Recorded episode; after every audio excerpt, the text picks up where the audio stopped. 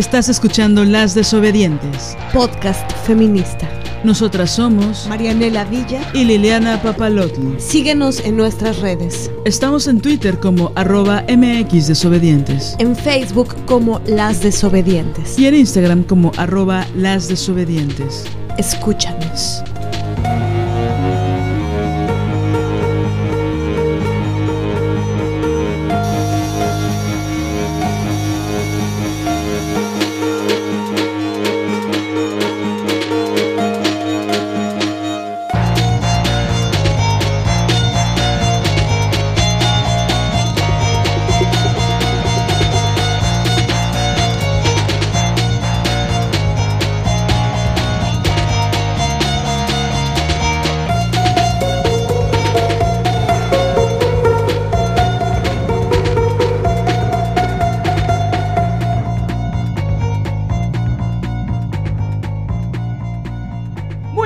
Buenos días, tardes, noches, madrugadas. Ya estamos en un episodio más de Las Desobedientes. Nosotras somos Marianela Villa y Liliana Papalotl. Nosotras somos, como dirían mis amigas las italianas, il disobediente. ¿Por qué te ríes, Manny? ¿Por qué cuando hablo otros idiomas te ríes? Oigan, ¿cómo están? ¿Cómo están? Fíjense que estos programas ya se están publicando un martes, un domingo, un jueves. Así es la vida. Ustedes relájense. Dispensen, Dispensen y relájense, porque esto va a seguir así. Oigan, queremos agradecerles muchísimo, ya que el episodio pasado hicimos todo un menú de talleres y seminarios, o seminario, que, eh, que, tenemos en la Escuela Desobediente y obtuvimos muy buena respuesta, muchas recomendaciones, compañeras que se inscribieron y pues esto siempre es para agradecer. Muchísimas, muchísimas gracias. La verdad es que eh, pues intentamos hacer una promoción, pero la verdad es que la mayoría de las compañeras que se inscriben a nuestros talleres y al seminario de las Ofelias de Marianela Villa, en realidad son recomendaciones de boca en boca y pues eso nos, nos alienta muchísimo y nos parece maravilloso. ¿no? Eh, a, estas alturas de la semana, eh, la maestra Marianela todavía tiene algunos cupos, pocos en realidad, pero todavía tiene, para el Seminario de las Ofelias que inicia el próximo sábado 17 de septiembre de 11 de la mañana a 2 de la tarde, horario de México Centro. Entonces, bueno, recuerden que pueden preguntar por eh, formas de pago, eh, por todos los contenidos del seminario, por la bibliografía, por lo que ustedes quieran, eh, en su correo que es Ofelia ya no ama a Hamlet, Hamlet con H y con T al final, arroba gmail.com. Gmail con G y con M, bueno ya. Este, para cualquier duda que tengan, la verdad es que yo ya tomé ese seminario dos veces, porque así soy de clavada, de apasionada. Así soy, así soy, discúlpenme. Y la verdad es que ha sido maravilloso, ha sido un encontronazo cabrón conmigo misma. Gracias a la guía sabia, maravillosa, generosa y guapísima de Marianela. Entonces, entonces en serio, créanme, es, un seminario que, que ha crecido bastante y que es una experiencia que, que, les va a hacer cambiar de rumbo. Y bueno, ustedes deciden a dónde ir. Entonces, hay una opción eh, con algunos lugares para el 17 de septiembre. Este seminario dura tres meses, entonces es de largo aliento. Ya cuando uno está ahí, la verdad es que quisiera que durara pues por lo menos unos seis años, pero bueno. Y arrancamos ya Desobediencia a la Banda con unas compañeras maravillosas. Muchas, muchas gracias. Eh, y también eh, arranqué escribir desde la rabia y pues bueno, ha sido como muy, muy emocionante. Les agradezco a las compañeras de la rabia. Muchas, muchas gracias por confiar, por estar, por comprometerse en sus textos que son altamente profundos, son kamikaze, yo diría.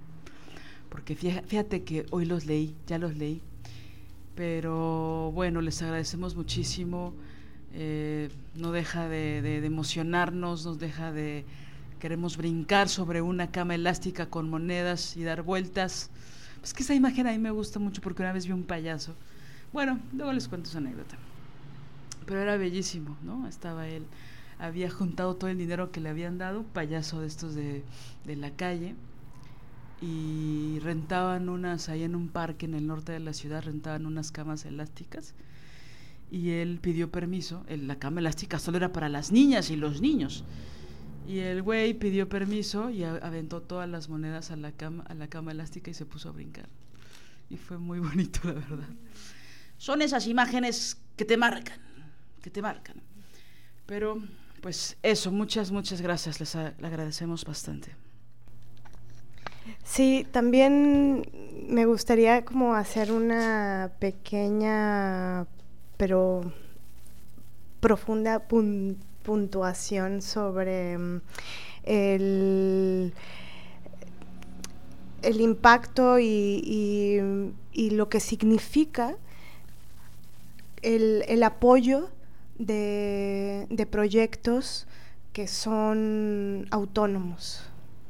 Eh, justo y a partir de la experiencia en el seminario Las Ofelias y, de todo lo que mm, se ha venido articulando eh, a lo largo de todo este tiempo en las sesiones con las compañeras, ¿no?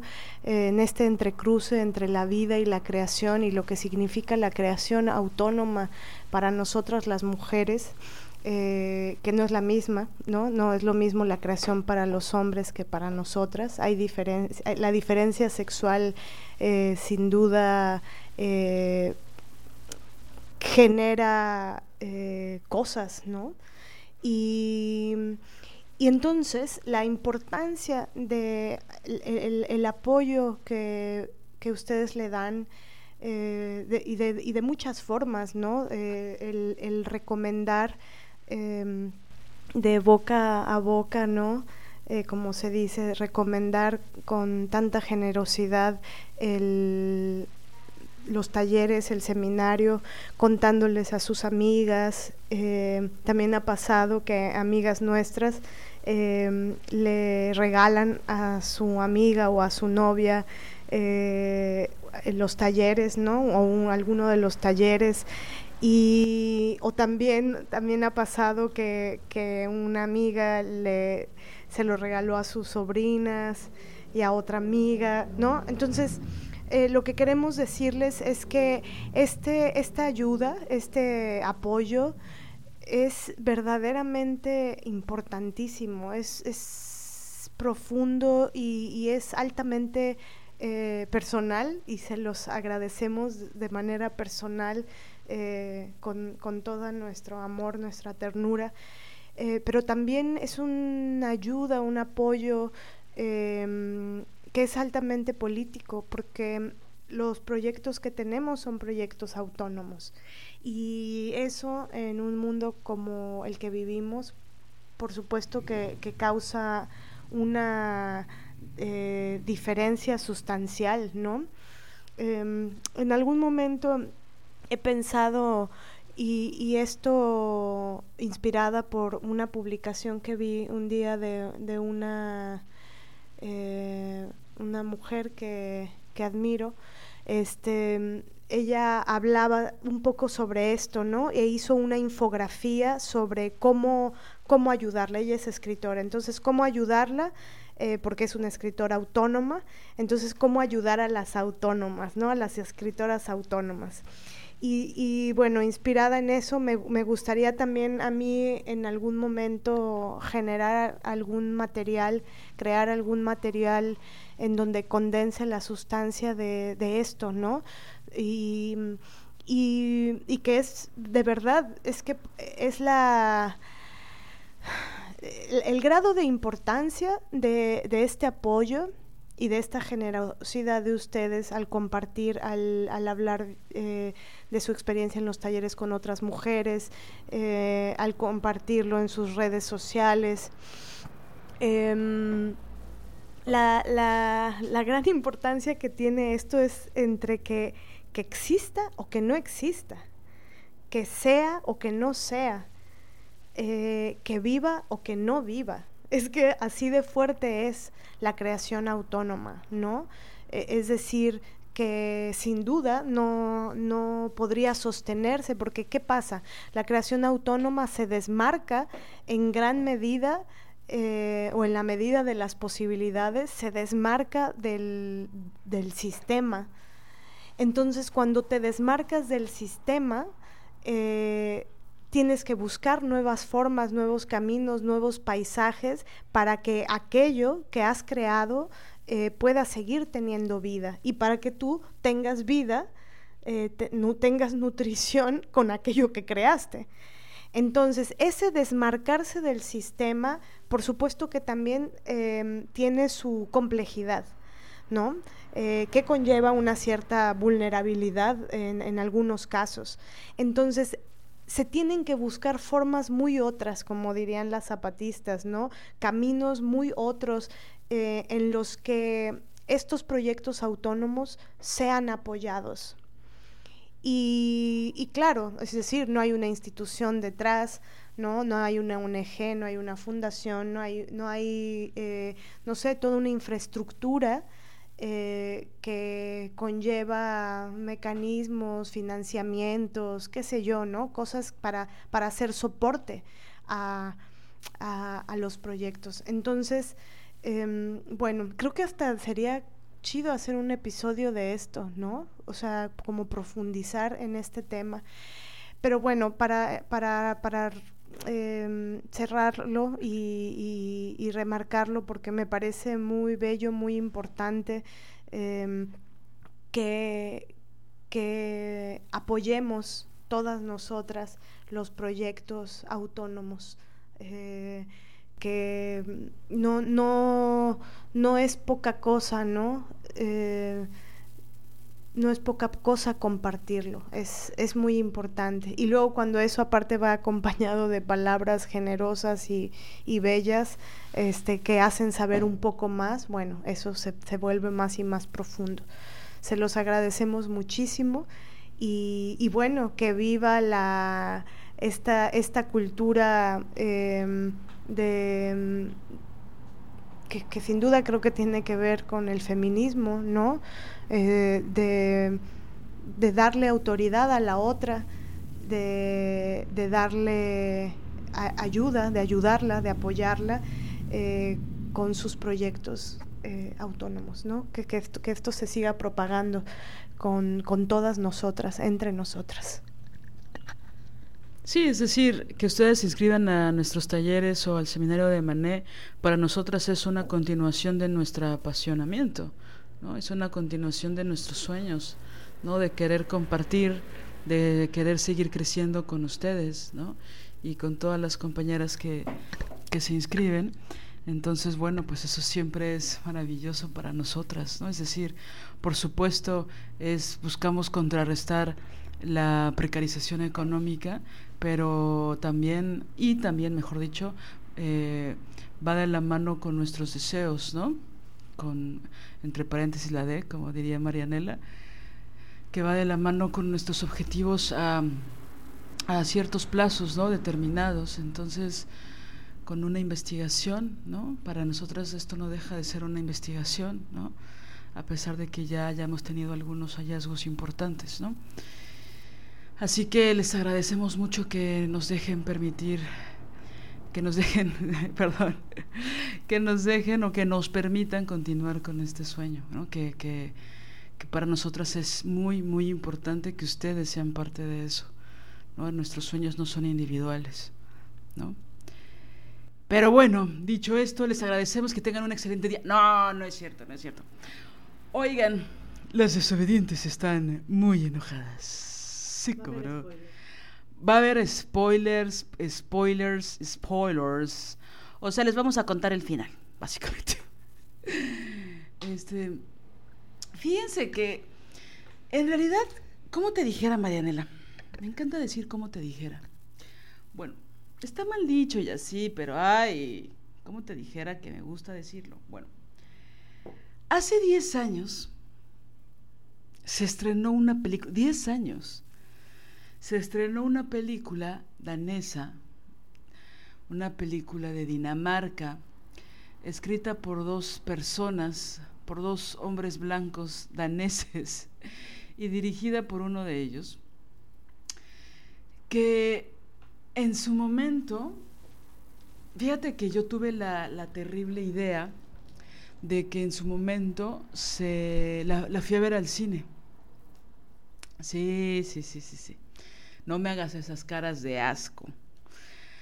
Pero sí, porque pues ves que una que le gusta ver de todo. Y entonces fui a ver esta estupidez. Ay, perdón, ya, ya estoy, ya estoy dando los spoilers. Recuerdo que cuando la fui a ver era este. Mm, y era diciembre, ya, ya estaba por ser Navidad, por cierto. Estaba en una sala de arte, de cine de arte, para ver esta película. Y em, recuerdo que la sala estaba llena, lo cual es todavía, todavía peor si me preguntas, ¿no? Y entonces, recuerdo mucho, recuerdo, a pesar de que ya pasaron 10 años, y lo recuerdo no porque haya hecho este ejercicio de memoria hoy o ayer, sino que cada vez que pienso en esta película, cada vez que alguien me la recuerda, viene a mi memoria esta sensación de que la sala estaba, la gente en la sala estaba muy contenta con esta película. Y que yo no, yo estaba tan molesta de haberla visto, estaba muy enojada. A la mitad de la película me, me quería ya salir, pero esperaba que le dieran una vuelta. Por supuesto, no pasó, solo fue peor. Y bueno, estamos hablando de la película La Casa, así es como la hicieron la traducción en América Latina y en España, la casa eh, o la cacería, se le puede conocer, dirigida por Tomás Vintenberg, que él pertenece, que es, que es, o era, no sé si todavía, no me interesa en lo más mínimo si, si continúa su amistad, pero era muy amigo de Lars Bortrier, ¿no? Estos blancos misóginos daneses, bueno, que hicieron un movimiento muy cabrón, bueno ya. Entonces, este, este güey que se acaba de ganar el Oscar hace poco, no por esta película, sino por otra, que se llama La Última Ronda. Este, bueno, así le pusieron en, la mayor parte de Latinoamérica. Pero bueno, dirige esta película que hace mucho Marianela y yo la comentábamos y la comentábamos de forma muy crítica porque nos molesta muchísimo por muchas razones que vamos a intentar abordar a profundidad en este episodio, ¿no? Pero es, una, es un encabronamiento fuerte, porque se utiliza para contraargumentar una serie de barbaridades, ¿no? Más bien, para argumentar una serie de barbaridades, no contraargumentar, sino para argumentar y justificar una serie de estupideces que nos ponen de muy mal humor. Ahora, la película, lo que está en nuestra contra, por así decirlo, es que logra varias cosas, ¿no? Logra una serie de manipulaciones que hablaremos, sobre todo porque está muy bien hecha la película. O sea, este estúpido de Wintenberg, la verdad es que sabe contar historias. Y algo que a mí en lo particular personalmente me gusta es que la narrativa no es precisamente gringa, ¿no? No es del tipo Hollywood, lo cual, pues bueno, no es una narrativa que sea típica de las películas gringas, porque evidentemente, o porque obviamente no es una película gringa. Entonces, ver narrativas que están alejadas de lo gringo, pues siempre es maravilloso de ver, ¿no? Porque pues ya no sabemos la, la tónica de siempre de las películas gringas. Pero bueno, eh, quería poner un poquito en contexto esta película porque una y otra vez se utiliza como si fuera un documental, y no es, una, es, no es un documental, es una película de ficción. Eh, para argumentar una serie de cosas, una serie de abusos que son pues absolutamente o en su mayoría una falacia. Y entonces, fíjate que estábamos como pensando en otras cosas, en otros temas, y de repente por ahí volvió a salir esta película que aparte fue muy bien recibida por la crítica, ganó 16 premios, tuvo un chingo de nominaciones, es decir, fue muy visible. Tal vez ya la viste, tal vez ni siquiera la conoces. Por favor, si la vas a ver, verla de forma crítica. Y les quiero decir que la encuentran gratis en YouTube. Ahí está, ahí está gratis, ¿no? Por si quieren verla.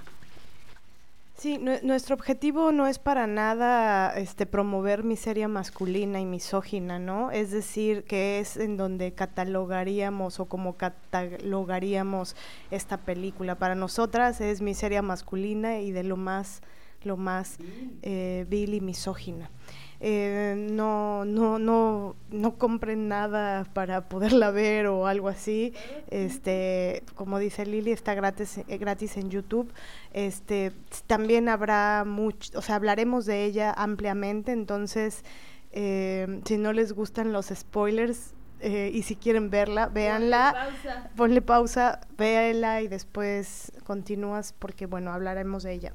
Em, Em, pero bueno, era importante decir esto, ¿no? Que no, el, fin no es como estas publicaciones que luego he visto que, que, mm, que, hay compañeras que les dicen a otras compañeras, no, pero no compartas aquella publicación que es nefasta, porque al compartirla con tu crítica, pero al compartirla estás promoviendo como la...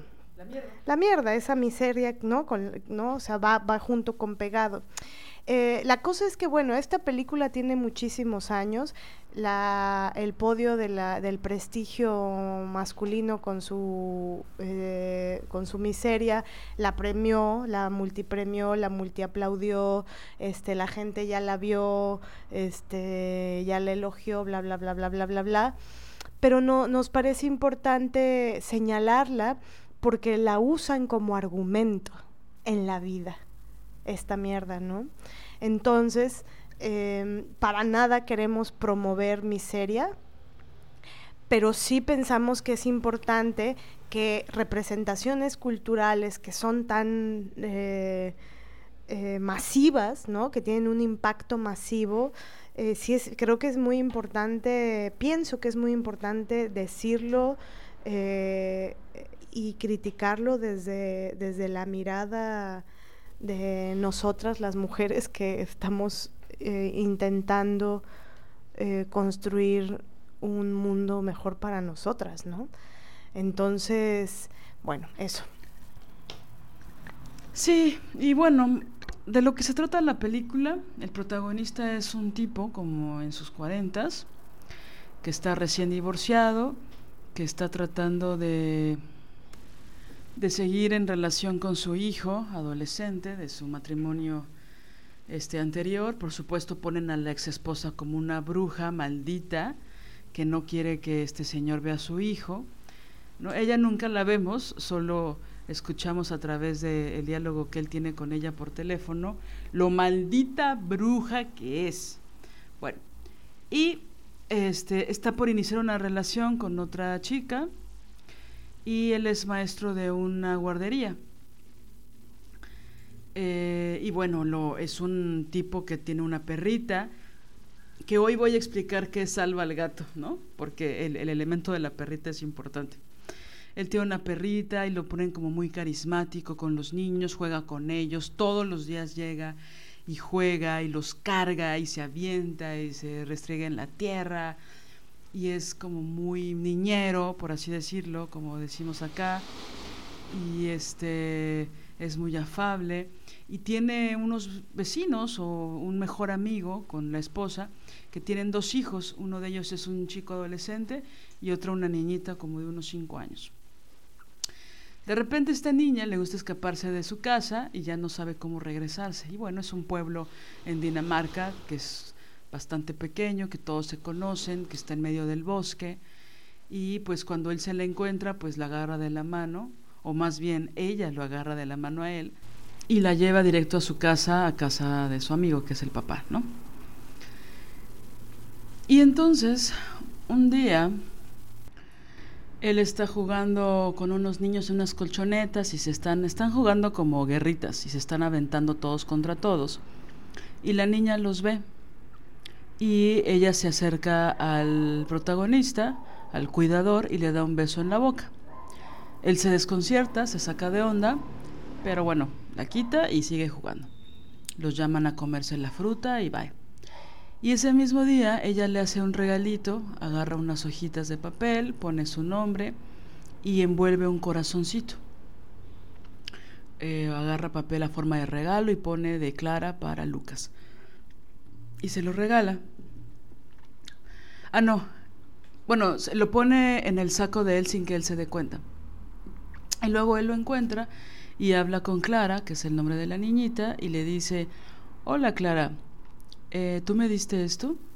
Y la niña le dice, no, no te lo di, ¿no? Y él le dice, pero está tu nombre. Es así, ¿no? Y la niña le dice, no, pues a lo mejor alguien está interesado en ti, pero no soy yo. Y él pues como que se ríe, le da risa y le dice, ok, oye, y por cierto, los besos en la boca solo se, se los dan mamá y papá. Y el corazoncito mejor dáselo a un compañero chiquito como tú, ¿no? Bueno.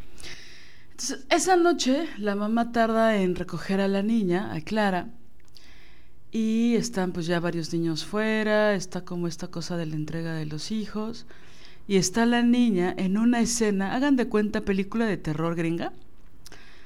Ven que hace rato les dije que no estaba imitando el, cine gringo este danés. Bueno, en esa parte sí, ahí reculo, ahí cambio mi postura. Porque hacen un juego de sombras donde la niña está en la oscuridad, lo cual es rarísimo en una oficina, y está la directora de la escuela em, acomodando unas chamarras así en el perchero, y la encuentra y dice, ay, Clara, ¿qué haces? ¿No? Qué raro que estés en la oscuridad, bla ya está por llegar tu mamá, es una, es una escena muy cotidiana. Y la niña está pues muy siniestra, ¿no? La ponen como muy siniestra. Y algo que me faltó comentar es que hagan corte y tantito, unos días antes de ese día, en la ficción, está el hijo adolescente, el hermano de ella, con un iPad, correteándose con un amigo suyo, el, el hermano adolescente, y están viendo porno. Y entonces entran a la casa corriendo y le enseñan la pantalla del iPad a la niña con el porno. Se lo enseñan como tres segundos y están hablando de que la verga y que el pito erecto y no sé cuánto. Y se echan a correr, ¿no? Bueno, regresando a la escena, eh, la niña parece enojada y la directora le dice, ¿qué tienes? ¿Qué pasa?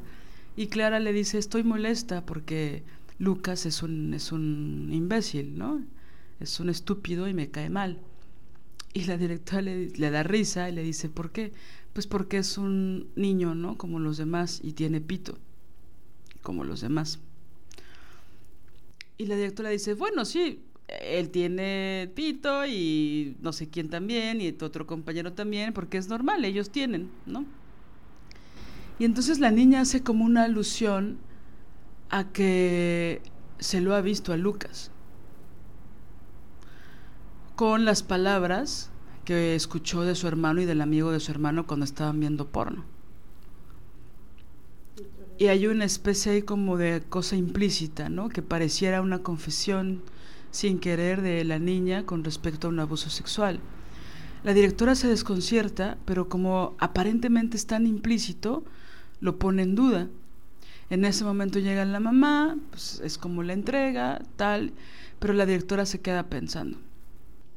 Llama a alguien conocido a que haga una especie de peritaje psicológico, luego tiene una junta con los padres de familia y luego eh, pues les dice ¿no? que probablemente hay una niña en la, en la escuela que ha sido abusada por uno de los cuidadores y que probablemente haya abusado de otros niños. Y entonces comienza en el pueblo toda una persecución en contra del protagonista. ¿No? Ese es básicamente, ¿no? Obviamente pasan muchas cosas en medio. Eh, pero esa es básicamente la, anécdota.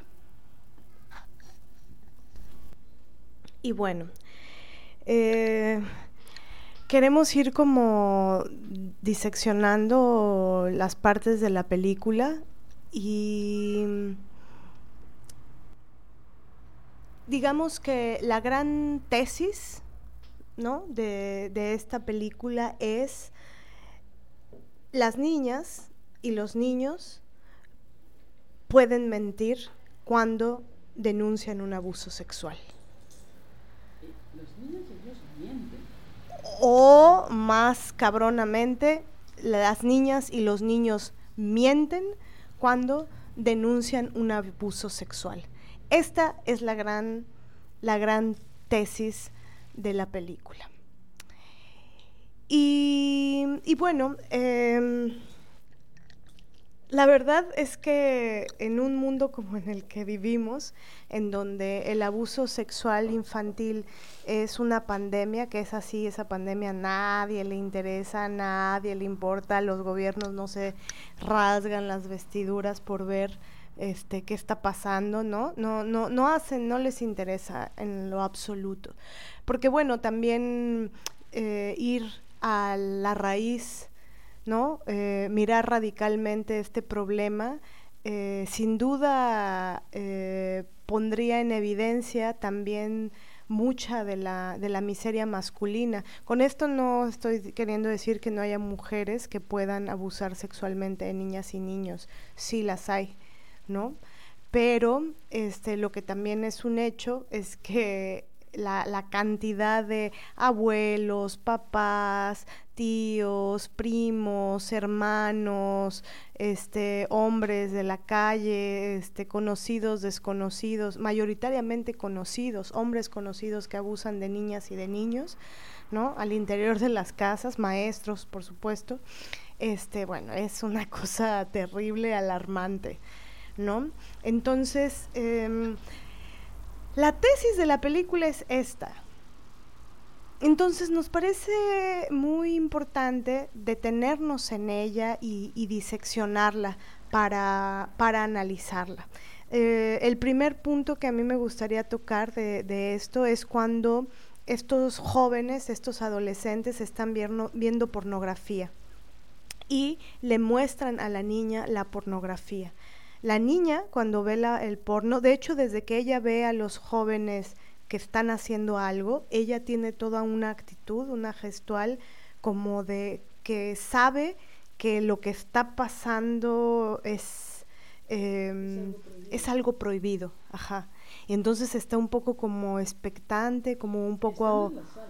Sí, ya están en la sala de la casa, ¿no? Ella está un poco como expectante, como asustada como curiosa, pero con, una cierta curiosidad sigilosa, con miedo, ¿no?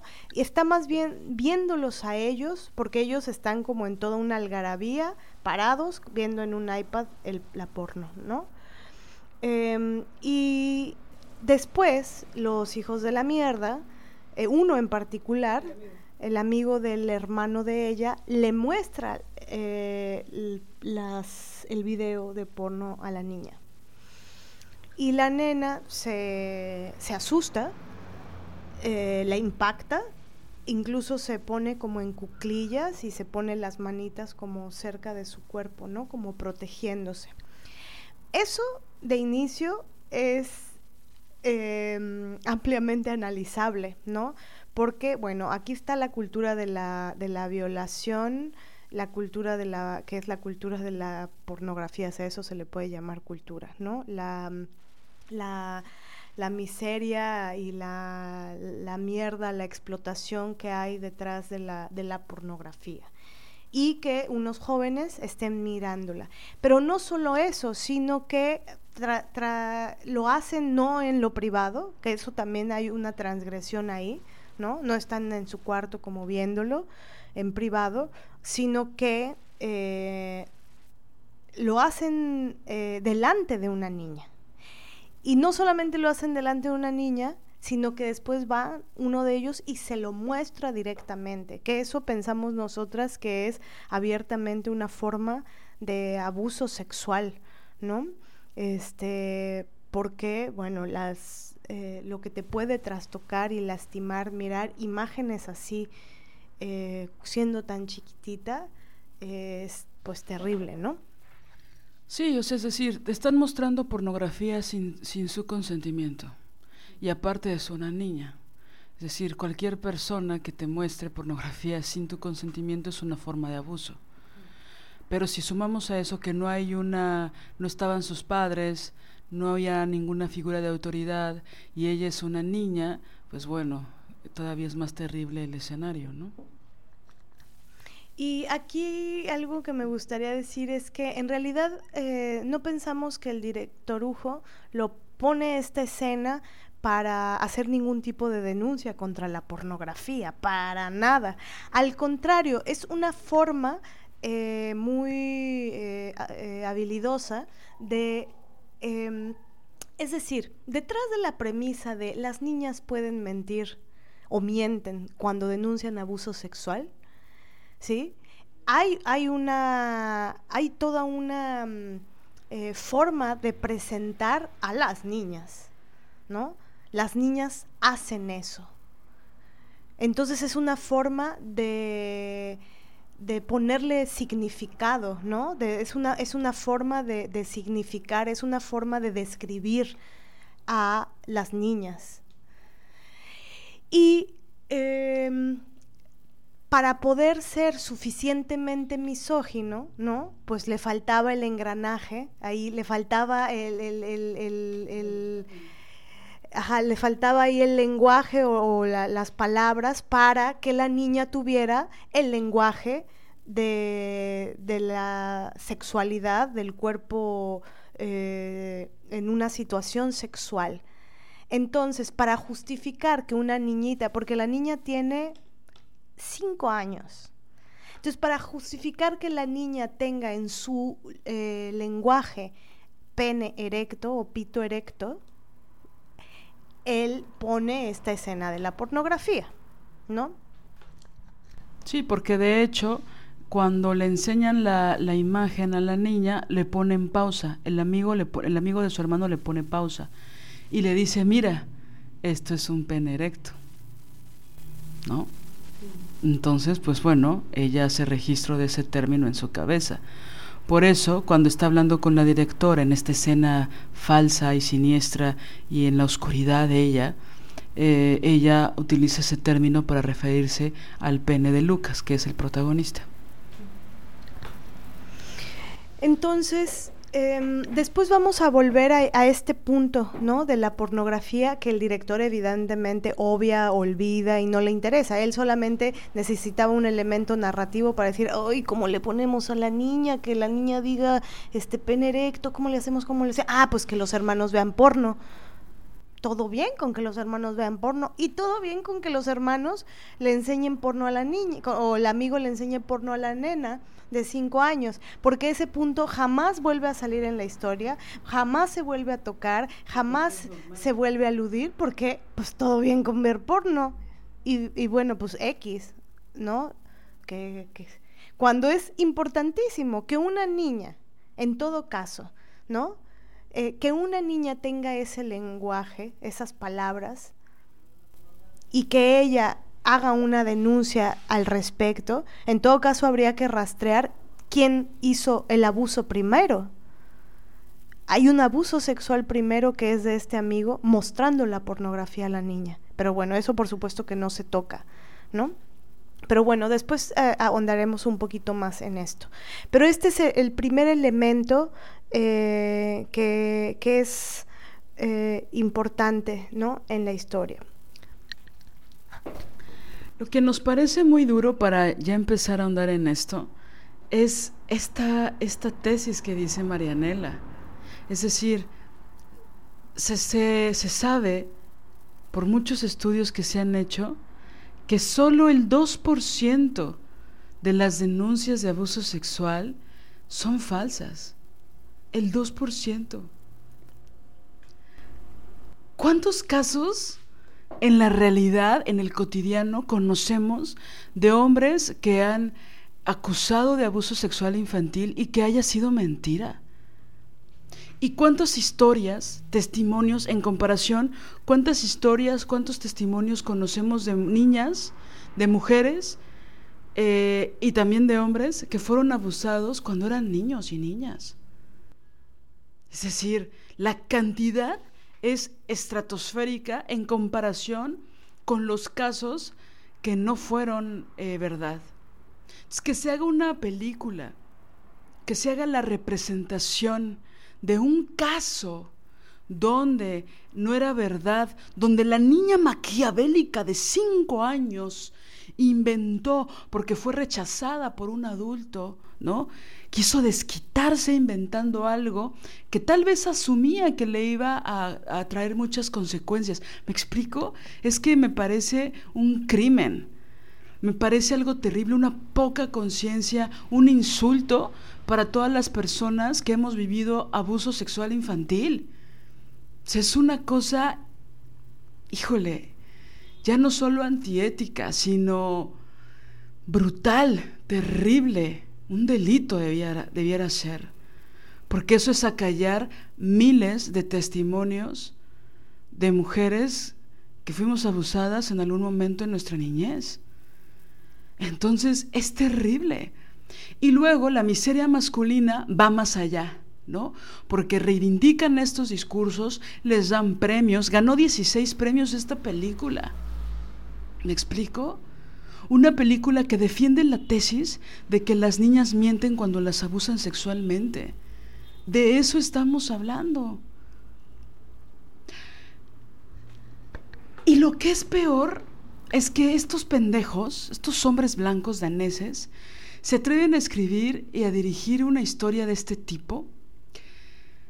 Eh, obviamente hubo distribuidora, obviamente hubo gente que, que dio a conocer esta película, viajó por los festivales más importantes del mundo occidental, del cine. Y lo peor es que hay gente que la utiliza en la vida real como argumento contra el MeToo, contra las denuncias, contra las denuncias de abuso sexual infantil, porque hace un, hace un ratito Marianela decía que nadie quiere hablar de este asunto.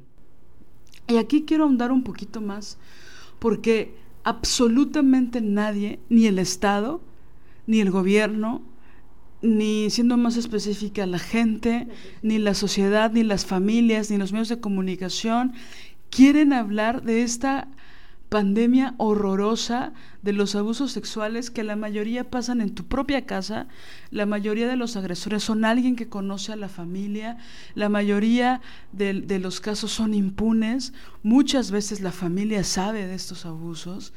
Y entonces que hagan una pinche película para decir que muchas veces eso es mentira. Y que haya gente en el cotidiano, en la sociedad, que la utiliza como argumento para tirar en la tierra los testimonios de las niñas y los niños, híjole, es que me parece algo horroroso, me parece algo terrorífico, me parece una cosa tan profundamente desagradable. Porque aparte con esto iba con lo de Salva el gato. Al protagonista lo ponen casi como un héroe, porque después de que la directora, con sus pocas herramientas, da a conocer a los padres y luego el peritaje psicológico que es altamente insensible y que el, pueblo empieza a hacer una persecución en contra del protagonista por pedófilo, que aparte es bastante inverosímil y de eso vamos a hablar también de cómo el pueblo reacciona, porque ya quisiéramos que así las sociedades reaccionaran ante un pedófilo. Eh, los guionistas y el director lo ponen con muchísimo carisma, ponen a las mujeres y a la niña particularmente como seres que podrías odiar, que no son carismáticos. Llega un momento en que dices, wow, es que la niña es una desgraciada. Y la ex esposa, porque él está a punto de tener la custodia del hijo, que es menor de edad, y la esposa, cuando se entera de que esto ocurre, de que hay una denuncia de una niña eh, por abuso en su contra, pues obviamente es el pretexto perfecto para quitarle al hijo, ¿no? Para alejar, alejarlo de él porque así son las pinches viejas, ¿no? De, de, exageradas y de malditas con los pobres hombres. Es decir, es una historia donde el típico ego masculino que se hace la víctima, así, con ese, que encuentran un pretexto para regodearse en su victimismo falso, fake, absolutamente rebuscado, ¿no? Es que me hace enojar muchísimo, porque aparte de ese ego masculino lo conocemos todas. Donde realmente a los que no les puedes pegar ni con el pétalo de una rosa es a ellos. ¿No? Es decir, utilizo esta frase típica del patriarcado, que es falsa, ¿no? Porque a las mujeres nos hacen de todo, nos golpean. No puedes cuestionar nada de lo que hagan sin que sea toda una, hagan toda una alegoría de, de lo víctimas que son los hombres, ¿no? Y entonces, Salva el Gato es una figura que inventó un gringo para decir cómo es la forma en que el público, la gente que va a ver la película, va a sentir compasión o se va a sentir identificado por el personaje. Entonces, aunque tú pongas a un asesino, si el asesino tiene cosas como que le gustan los niños, o toma leche, o tiene actitudes infantiles, o a las viejitas jamás las, las mata, de hecho las ayuda, o salva al gato es literal la idea de que el malo, malo, malo de Malolandia se va a ganar al público en el momento en que salva un gato de un árbol. Entonces, cuando vemos un rasgo de humanidad en el victimario, automáticamente el público se siente identificado con él. Y en el caso de esta película, ponen que todo el tiempo está con una perrita que es adorable, que es hermosa, y él está muy al pendiente de la perrita, porque es un lado humano del personaje. Y entonces automáticamente el público siente empatía por el personaje porque no es malo, tanto que ama a su perrita, va a todos lados con ella y la adora. Incluso hay una escena donde va a tener sexo con la novia en turno y él prefiere jugar con la perrita antes de coger con la novia. Así de ridículos, así de absurdo, así de rebuscado. Pero esa figura es muy interesante y es muy importante. Vean, por ejemplo, Naranja Mecánica, que es una película horrorosa, de culto para los misóginos, ¿no? Dirigida por Stanley Kubrick. Son cuatro amigos que son unos violadores. Hay una escena de violación que es terrible en esa película. Es horrorosa, es un, es un martirio para las mujeres ver esa escena, ¿no? Y entonces al más cabrón, al líder de la banda, lo ponen tomando leche. Que es este, este rasgo de, de infantil, este rasgo que, que uno siente compasión, que te da risa, que le quita cierta maldad, que incluso esa perversión es chistosa y, una se pudiera o uno se pudiera identificar con esos personajes. En esta película francesa, eh, donde es un asesino serial, donde sale Natalie Portman, que es la primera película de Natalie Portman, el asesino en cuestión también toma leche. ¿no? Es estos rasgos y cuida sus plantas. Y está cuidando a una niña que ni es de él pero él es tan chido y tan... Es un asesino serial, pero bueno, es tan chido que cuida a una niña de 11 años y cuida a sus plantas y toma leche porque, híjole, whisky o café, pues no. Esa figura se llama Salva al gato. Hay una película gringa, ya con eso termino para explicar esta figura, donde está el asesino. El asesino en Nueva York, típica película gringa, creo que es Robert De Niro, bla, bla, bla. Y el detective por fin lo va a detener por fin va a detener al protagonista, que es un asesino, que es un violador, que es un pandillero, que hace fraudes, que es corrupto, bla, bla, bla. Y entonces se les ocurre a toda la mafia de, de la que este cabrón es líder, se les ocurre hacer un partido de béisbol, que es falso.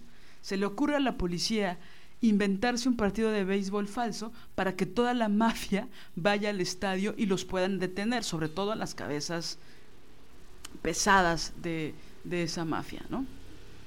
Y entonces están ahí, todos los malosos caen, ¿no? Y van al estadio a ver a los Yankees, ¿no? Y entonces los policías que están encubiertos están felices porque el plan funcionó. Y entonces al líder de la banda, al más sanguinario, al más malo, se le ocurre ir con su hijo. Y entonces el detective pues se siente súper mal porque él jamás arruinaría los sueños ni la visión que tiene de su padre un niño. Entonces se acerca a este maleante y le dice en la oreja, vete, esto es una redada. No se podía venir con niños si tú quisiste disfrutar este momento de ver un partido de béisbol con tu hijo. Entonces él salva, a pesar de que sea un sanguinario, el salva al gato parece personajes que fue a pasar un gran momento con su hijo. Y el policía lo salva. ¿Me explico? Pasen eso a la vida. Cómo los hombres utilizan esas, estas eh, posturas, por ejemplo, llorar, para que una sienta compasión por ellos, ¿no? Pero bueno, regresando a la película, el gran salva al gato de esta peli es que él es muy niñero, le encantan los niños, juega con ellos, tiene la perrita que se llama Fanny, que es maravillosa, ¿no? Es, es, es eh, al parecer como que es muy tímido con la nueva novia, ¿no? Quiere estar con su hijo, ¿no? Es alguien que regresó a la soltería, tiene su departamento solo, podía tener una vida de soltero, pero no, no, no, no, no. Él quiere estar con su hijo adolescente. Todos estos elementos del personaje solo hacen que el público se sienta identificado con él para que critiquemos de forma terrible a la niña y a todas las mujeres que defiendan a la niña.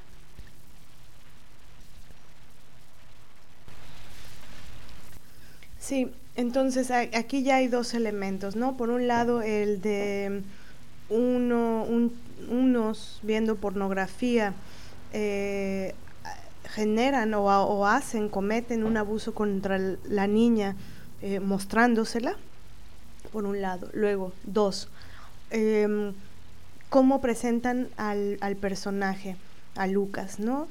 Eh, al protagonista. Lo presentan como un tipo eh, adorable, em, un tipo que casi casi que le gusta contemplar, ¿no? Este, el paisaje y es sensible. Entonces ahí está otro elemento. Ahora, el tercer elemento, que es uno de los eh, más grandes eh, eh, argumentos que tenemos y que la verdad pensamos que, mm, que solo la mirada desde una perspectiva feminista puede, puede ver esto, ¿no? Este porque, porque si no esta película hubiera sido aborrecida este, en vez de, aclamada de esta forma, ¿no? Pero ahí esto es un ejemplo más de cómo la miseria eh, masculina está íntimamente ligada al prestigio y el prestigio a la, el prestigio a la miseria masculina, ¿no? Em, entonces, el, el tercer elemento es cómo muestran a las mujeres de esta película. ¿Qué es lo que hacen las mujeres de esta película? Entonces, eh, hay, hay, un personaje que no aparece, que solamente aparece, eh, se hace referencia a él o a ella, o aparece porque hace llamadas con Lucas, ¿no? Vía telefónica aparece este personaje que es la ex esposa de él. Vemos una escena en donde él le llama a ella para decirle que quiere ver más a su hijo, que por qué no le deja ver más a su hijo. Ella está enfurecida y le dice, este, me molesta mucho que si sabes que tienes prohibido, prohibido hablar, hables, ¿no? Y ella, él le dice, pues sí, pero es que yo te hablé porque tú nunca me hablas. Ay, por favor. ¿No? Tú no me llamas entonces, este, pues no me queda más que llamarte. Y, y yo quiero estar con mi hijo. Entonces ahí hay un planteamiento este, que es totalmente inverosímil, ¿no? Porque plantean que los hombres, o al menos este hombre, eh, este hombre es, no es como el 90% de los padres, ¿no? Este hombre cuando se divorcia quiere estar con su hijo, le interesa estar con su hijo y ponen a la ex esposa como pues una maldita bruja, ¿no? Eh, dicho por ellos, ¿no? Estas palabras las la usan, bruja lo usan ellos como, eh, como un insulto. ¿no? Peyorativamente, es una maldita bruja, no me deja ver a mi hijo, yo que lo quiero ver, yo que lo quiero cuidar yo que quiero estar con él. Incluso hacen un planteamiento como que el hijo eh, en realidad está muy enojado porque él quiere estar con su papá, porque tiene una relación bomba padricísima con su papá. Este, entonces, bueno, aquí está, ¿no? La, esposa es una patada en los huevos. Esto es lenguaje de, de ellos, pues. Así la, así la ponen. Eh, y le impide que vea a su hijo, el hombre sensible que quiere ver a su hijito, ¿no? Luego, eh, la segunda construcción de, otro personaje femenino que es eh, que, es Clara, la, la niña. Bueno, es que nos gustaría que de verdad la vean la película para que vean de qué, de qué les estamos hablando, ¿no? O si ya la vieron seguro, seguro lo recordarán. Cuando, cuando la niña eh, le da el beso a, este hombre, eh, desde ahí hay, pienso yo, una forma de, mostrarla, ¿no? Aunque, bueno, sí puede ser y es posible que niños o niñas chiquitos eh, de pronto tengan una expresión amorosa así, ¿no? Que, que besen. Em, pero después de eso, ella, em, cuando él se le acerca a ella y le dice, esta carta me la diste tú, eh, esta carta, esta carta es tuya, ¿no? O le hace referencia que es de ella porque la niña le pone de Clara para eh, Lucas. Ella toma una actitud, el personaje de la niña toma una actitud como molesta. Eh, ella niega que fue la que le puso la carta. Y luego le dice, em, seguro alguien quiere estar alguien está coqueteando contigo. Yo no te puse, eh, yo no fui la que te escribió eso. Y luego él le dice, ok, entonces dame, dale la cartita a uno de tus compañeros y ella se pone tensa o enojada o extraña, incómoda, molesta, se da la vuelta, cambia toda su actitud, se da la vuelta y se va.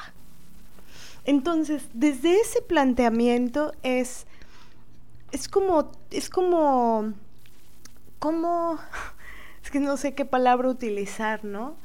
De verdad, una nena de cinco años articularía el, yo no fui la que te escribió la carta, alguien está coqueteando contigo. Una niña de cinco años diría esa frase alguien está queriendo coquetear contigo.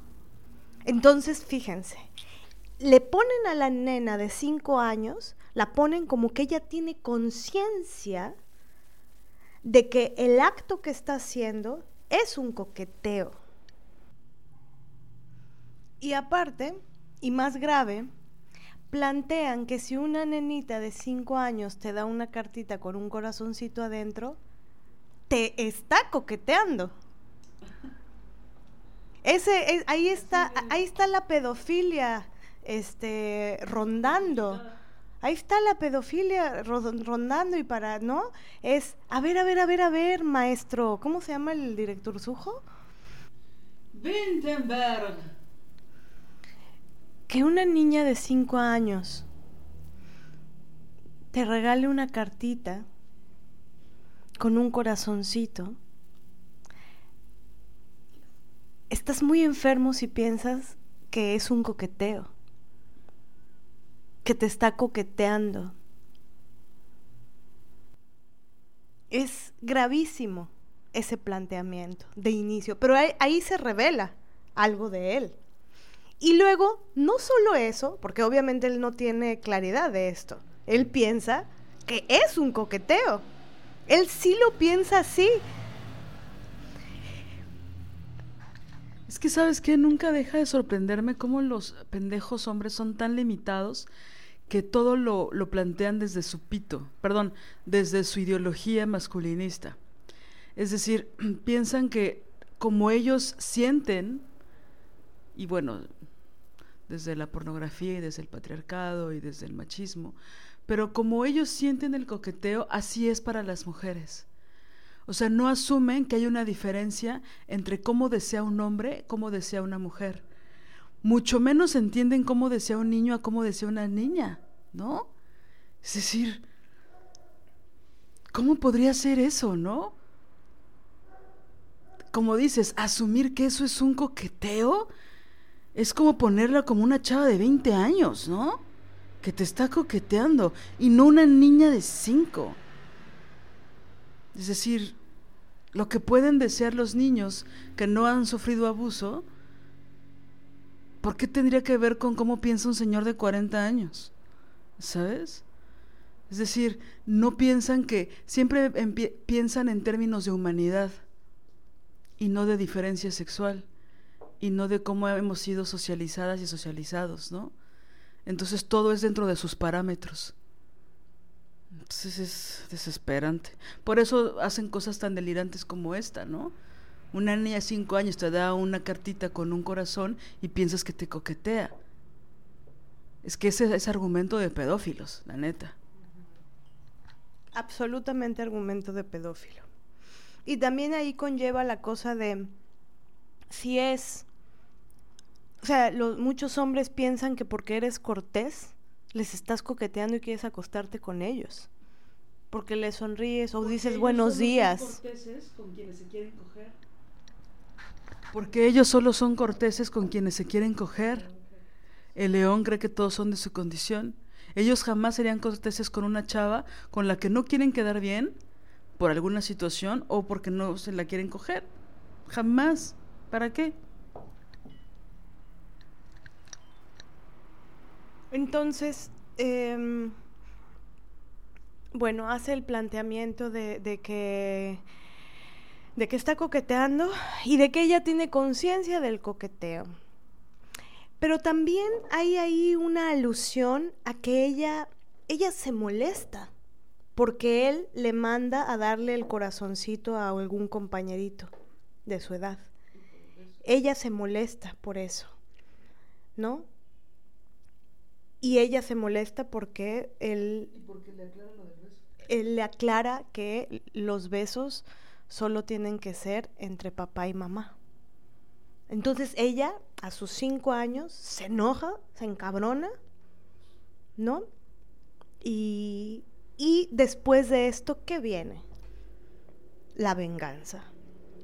Entonces ponen esta escena que, que habla Lili, la ponen a ella en la penumbra, en una habitación a oscuras, este, porque obviamente a oscuras ella está maquinando su venganza. Porque ¿qué es lo que pasa? ¿Qué dice ¿no? el patriarcado, la, la, miseria de ellos? Las mujeres despechadas son un peligro, son un maldito peligro. Todas, no importa la edad que tengan si tiene cinco también, esa mujercita despechada va a maquinar su venganza en un cuarto a oscuras. ¿No? Entonces la directora le dice, nena, ¿qué haces ahí? Y ella dice, Lucas, lo odio, me cae muy mal. ¿Por qué? Y entonces ella saca, porque tiene pene. Y la maestra le dice, pero todos los hombres tienen pene, o sea, eso no es un motivo, ¿no? Y después de esto, bueno, ella eh, emite la información de que eh, ella vio el pene erecto de Lucas. Y después ella pone el corazoncito que le había, eh, ¿no? El corazoncito en cuestión, lo pone en el escritorio y le dice a la directora, me lo regaló Lucas y yo no lo quiero. Entonces, bueno, ahí también hay, toda una, venimos de la escena, eh, o hay una escena previa en donde ella se ve cómo se molesta porque él este, le dice la cartita, dáselo a un niño de tu edad, ¿no? Eh, los besos solo entre papá y mamá, la vemos a ella en la habitación a oscuras, ¿no? Y ahí este, suelta esta información que por los elementos eh, que se han visto, ¿no? los signos que se han visto en la película, eh, parece ser que esto no es así, ¿no? Que, que no, que es una, una calumnia, que no, que no es verdad lo que la niña está diciendo. Y, aparte, eh, pero bueno, de todas formas, ahí, ahí bueno, queda todavía abierto eh, el asunto de, de, si pasó o no pasó ese abuso, pero lo que sí queda por sentado en esa escena es que ella está mintiendo porque dice que el corazón él se lo regaló a ella. Y ahí sí ya hubo signos previos en donde fue al revés. Entonces, están planteando que una niña de 5 años este, tiene un acto de, afecto con su maestro, este, luego él, le pone un límite que es necesario, ella se molesta por él, ella está todo el día, porque esto es en el día, ¿no? Ella está todo el día en la guardería y en la noche, ella ahí que le estuvo pensando y más en la oscuridad de ese cuarto, piense, piense, piense en su, en su venganza, ¿no? Entonces, este planteamiento eh, persiste durante, durante toda la, película. También es muy interesante ver la gestual que hace la niña, eh, la gestualidad, los signos. Tiene un tic, por ejemplo, con la nariz, ¿no? en donde está todo el tiempo haciéndolo y que seguro tuvo un coaching actoral, ¿no? O sea, alguien es muy seguro que indujo que la niña tuviera la gestual que tuvo, porque es demasiado chiquita. Aparte ese gesto de la nariz, pareciera un leitmotiv de cada vez que miente, es cuando suelta el gesto. Cada vez que dice una mentira, cada vez que la cuestionan por el evento, hace ese gesto. Entonces todo está hecho para que haya una gran maldad, una gran crueldad y una gran perversión de una niña de cinco años porque el adulto que aparentemente le gusta, según el director y según los guionistas, este, le dijo que los besos son entre adultos y que el corazoncito se lo regale a un niñito de su edad. O sea, es que sí, sí lo vemos, sí vemos esta distancia entre lo que puede ser verosímil y lo que está acomodado para que sea una mentira, porque es, es brutal lo que se hace aquí porque aparte ella improvisa unas mentiras de una forma tan adulta, ¿no? Tan haciendo creer otra cosa. Y con esto, por supuesto, no estamos diciendo que no haya inteligencia cabrona y mucha imaginación en las niñas y en los niños, pero no con este matiz de crueldad, de venganza, de amor romántico, de, ¿no? Ya sabía que le estaba coqueteando, entonces ella asumió que él andaba con otra. ¿Qué? Todo esto es para justificar, todo esto es para que el público no sienta compasión por la niña, porque saben que está mintiendo. Y el público sabe que le van a destruir la vida al protagonista. Otra figura que es importante es cómo ponen a la mamá de la niña, a la mamá de Clara. Que pues la mamá cuando le dan la noticia a la directora, pues bueno, reacciona, se pone muy mal, por supuesto le cree, ¿no? Y siempre la defiende.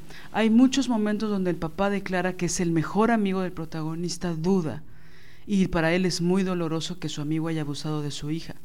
Y cada vez que él tiene un ápice de duda, donde a lo mejor eh, es inocente el protagonista, vemos en serio como 15 tomas donde la esposa está hablándole en el oído, donde está enojada, donde hace ver que no, no puede haber duda ante este abusador. No lo cuestiones, no cuestiones la verdad de tu hija. Y luego hay una escena donde la niña acaba de despertarse, hay un evento donde Lucas quiere hablar con el amigo, va a su casa, termina en una situación violenta, la niña está observando, la mamá la agarra para que no vea eso, y la niña le dice, bueno, mamá, mentí, ¿no? O sea, no sabía que todo esto iba a pasar no dije la verdad, una cosa así, ¿no? Y la mamá le dice, no, bueno, lo bloqueaste, ¿no? Porque pues ha sido tan doloroso para ti que, que ya está bloqueado en tu mente, no te preocupes, vamos por unas galletas, ¿no? Que en una situación real, en una situación con este contexto, pues sí aparecen muchos bloqueos cuando hay una acción traumática, ¿no?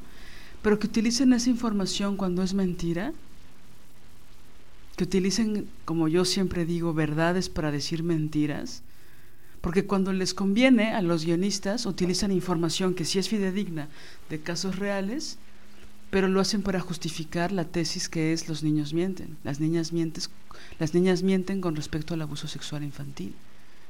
Es terrible. Entonces, cada vez que la, que la mamá quiere defender a su hija de forma, pues con lenguaje materno, con valentía, con coraje, eh, la vemos como muy exagerada, como, como casi en los términos de esta masculinidad, como una bruja, ¿no? Como alguien insistente que pareciera que solo lo hace por joder más que por otra cosa, ¿no? Porque obviamente, dentro de este salva al gato que les decía, la película comienza con una escena donde están todos los amigos haciendo una apuesta eh, porque el lago está muy frío y aventarse desnudo pues implicaría una hipotermia segura, ¿no? Entonces están jugando a eso. Y eso nos deja ver cómo ellos son muy amigos, cómo ellos tienen una relación de muchos años, hay mucha camaradería, hay incluso lealtad, hay juego, se nota que crecieron juntos, es decir, hay un grado de intimidad, de complicidad entre ellos que se va a ver súper afectada esa relación entre hombres machos que beben y se emborrachan hasta caerse al piso los sábados, porque una niña se le ocurrió romper ese pacto entre hombres inventando una mentira. ¿no? Y entonces, lo que viene después es cómo la sociedad, la pequeña sociedad de ese pueblo, reacciona ante un pedófilo cerca. ¿No? Que yo le decía a Marianela, ahora que la vimos para grabar este podcast, con, lupa, digamos, que si esta película fuera con la intención de reivindicar a las víctimas o a las sobrevivientes de abuso sexual infantil, nosotras nos gustaría que la sociedad reaccionara como reacciona en esta película, ¿no? Es decir, defendiendo a la víctima, pero en la realidad eso no ocurre.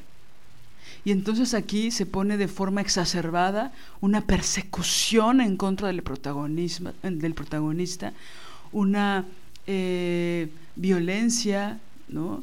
en contra de él hay una demanda penal y entonces él la gana porque no hay pruebas y entonces lo acosan, lo golpean, por supuesto lo corren de su trabajo, la novia pues que era nueva eh, duda de él, él la saca de forma súper agresiva de la casa, ya no puede ver a su hijo, ya no tiene dinero, es decir, todo su mundo se viene abajo, ¿no? Y toda la sociedad está enterada de lo que está pasando toda la sociedad asume que es un pedófilo y lo tratan de la peor forma. Y en el momento en que el juicio sale a su favor, esa misma noche que el hijo se escapa para verlo y hay una, otra vez un nuevo salva al gato, que es una escena entre padre e hijo eh, preparando la cena, hablándose de las novias, y el hijo deja entrever que a lo mejor es gay y el papá no tiene pedos con que su hijo sea gay, ¿no? hay ahí como, porque es un padre extraordinario, ¿eh? Y entonces están en esta escena súper bonita, súper linda de padre e hijo, y eh, entra una piedra por la ventana, rompiendo la ventana, una parte muy agresiva, una piedra pues aventada con violencia, una piedra grande, con la intención de hostigar, con la intención de violentar, sale el papá y encuentra una bolsa de plástico negra y adentro adivinen quién está. Sí, así es, su perrita que ama por sobre todas las cosas. Porque la sociedad no, no puede aceptar que haya un pedófilo dentro de sus espacios, dentro de su sociedad, y que aparte se impune, porque ese mismo día, como les decía, el juicio sale a su favor, ¿no? Y luego ponen otra, otro momento en donde está haciendo un hoyo en la tierra para, bueno, enterrar a su perrita y obviamente para darle mayor dramatismo y para que sientas mayor empatía con este personaje, porque obviamente a esas alturas ya sabes que lo están calumniando, que la niña eh, lo calumnió, se está vengando de él, está inventando todo esto y que toda esta sociedad este que, que está todo este pueblo que se está yendo contra él este y, y fuera de las vías legales no hasta asesinándole a su perra su perrita.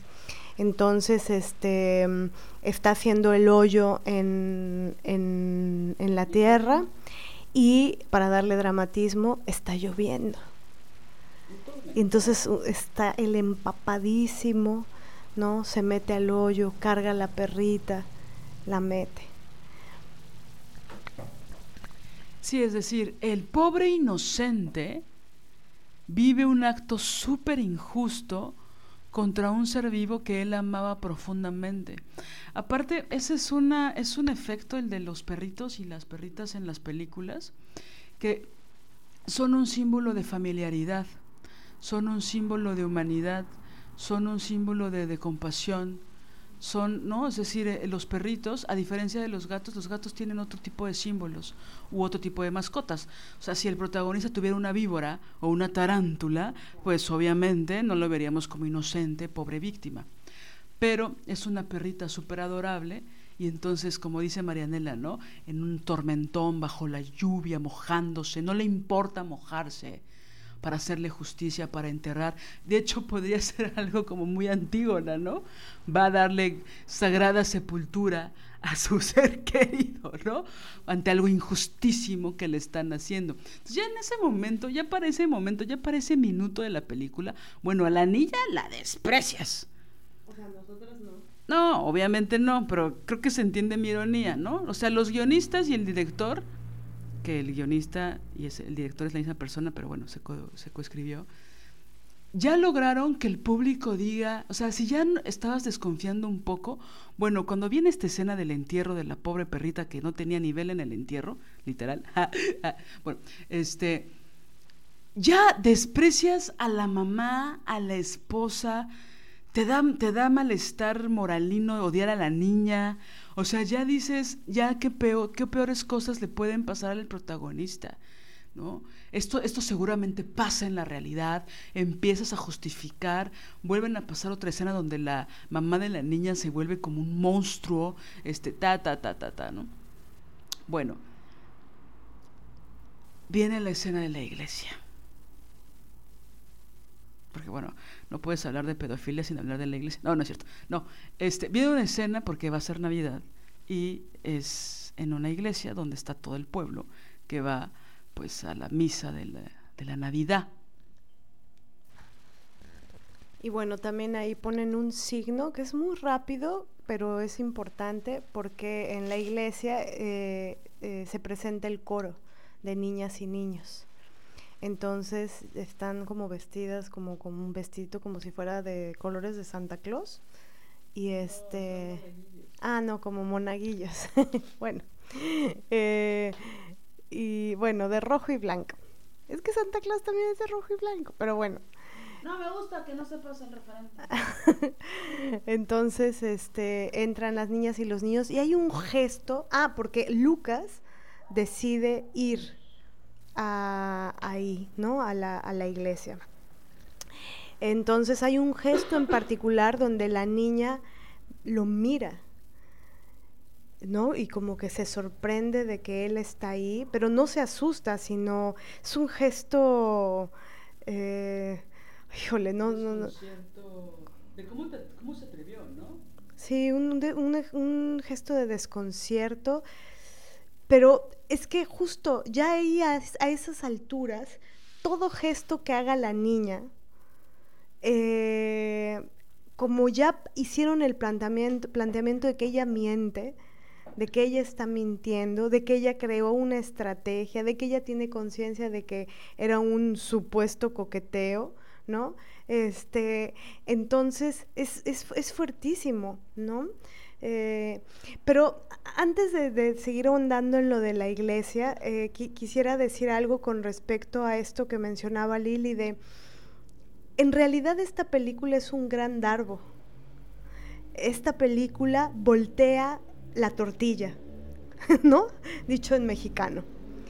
Eh, voltea la tortilla, como diría Rocío, sí, este, eh, lo, tergiversan todo. ¿Por qué? Porque ponen a las, a las niñas em, que denuncian abuso sexual como que mienten y ponen a la sociedad como que defiende a las niñas que son abusadas sexualmente.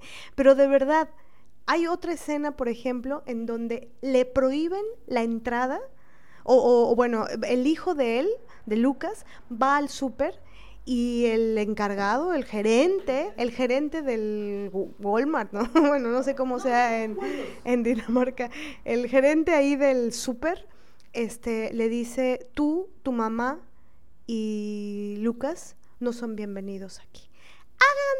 Háganme el chingado favor el encargado del súper le va a decir al, al, hijo que no solamente el, violador, el abusador sexual es no es bienvenido, sino que también él y también la ex esposa de él. Entonces, ¿en qué sociedad? la perrita no puede entrar, ¿eh? Entonces, em, también lo en, en, otro momento, en ese mismo súper, lo madrean cabroncísimo, le rompen la nariz, le, abren, le abren la cabeza, el cráneo con una lata.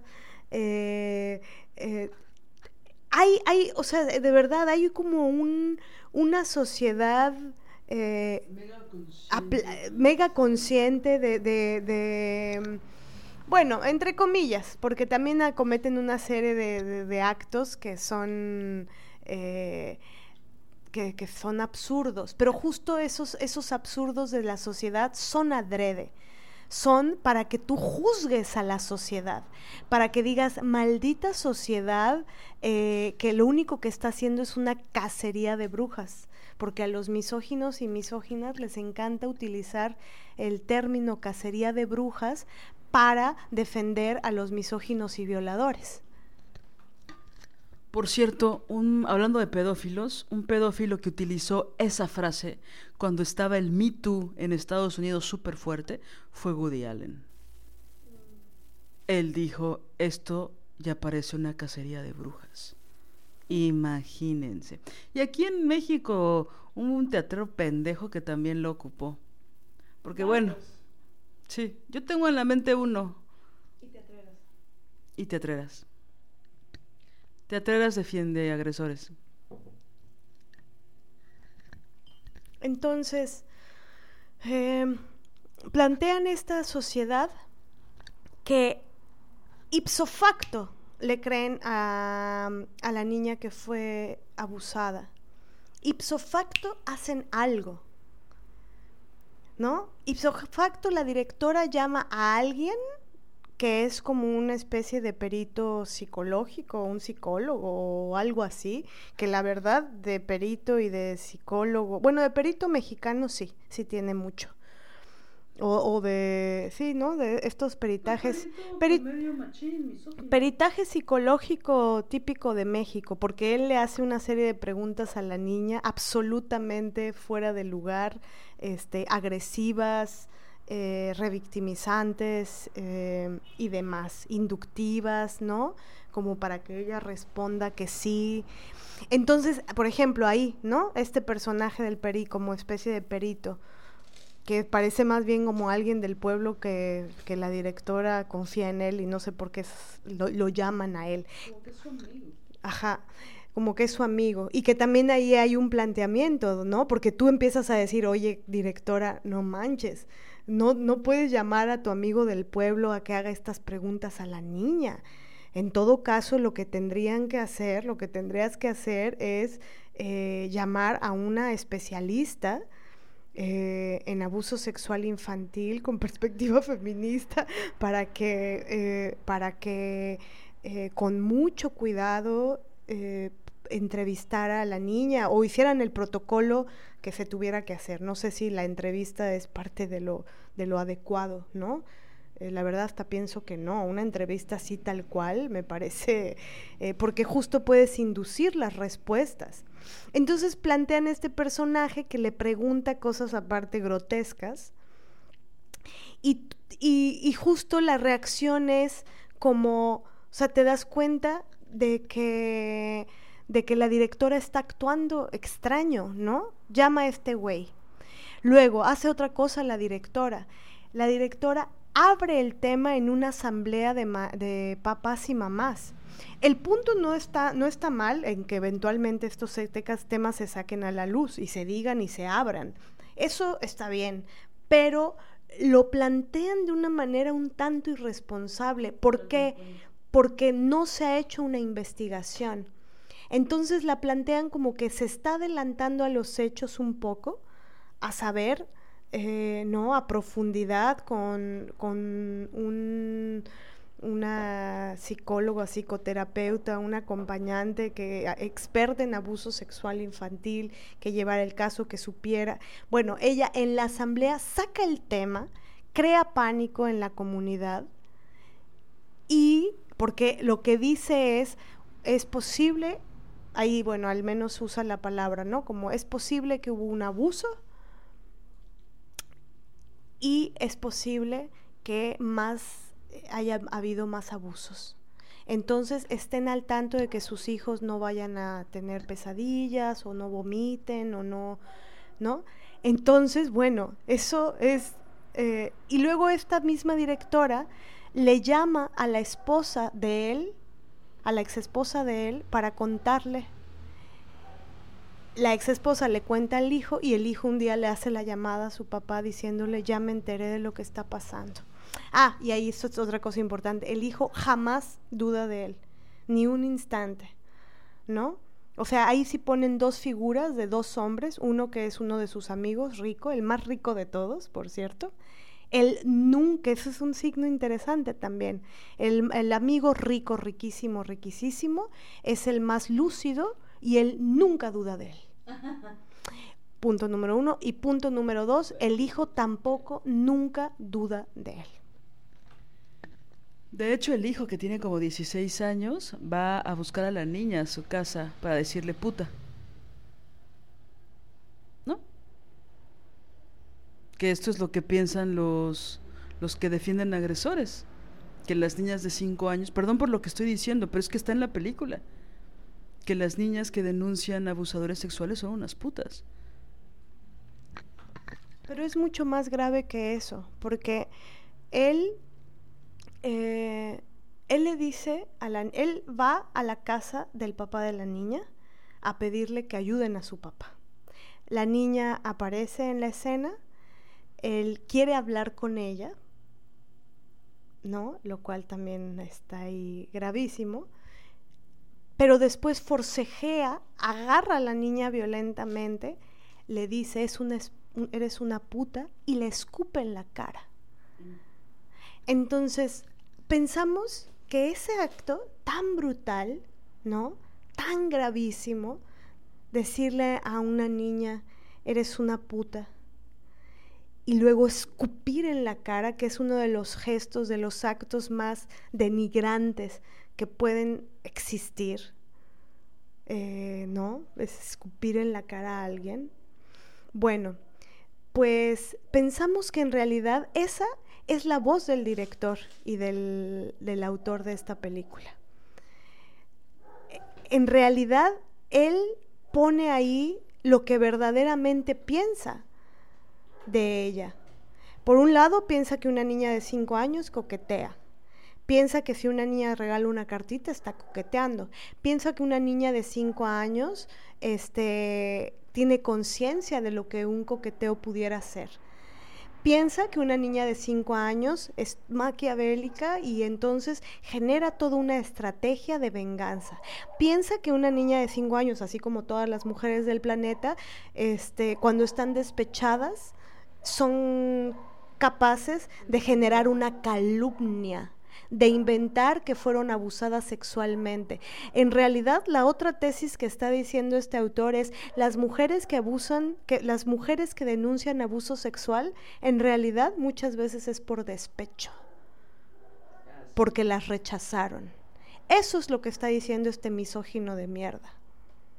Y entonces luego pone al hijo bonito, hermoso, que siempre le ha creído a Lucas que ama a su perrita, le lo pone haciendo aparte una acción que es ruda, porque, bueno, a mí me parece grave que, que si pongan un escupitajo a una niña.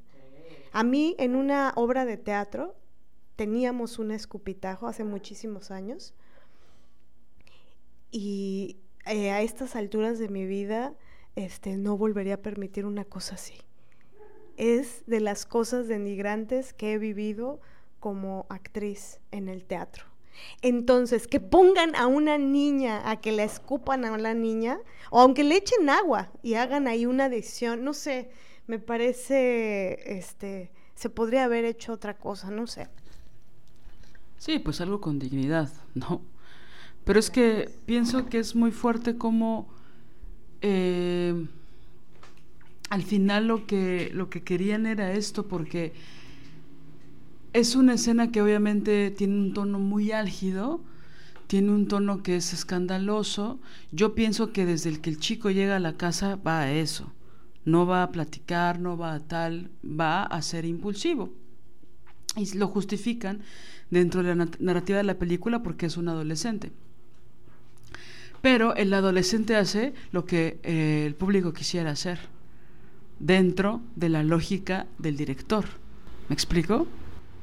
de desquitarse, de por qué a la niña no le vamos a decir que no sé cuánto y la vamos a acusar y la vamos a castigar, ¿no? Pero aparte el hijo de la mierda misógino va más allá.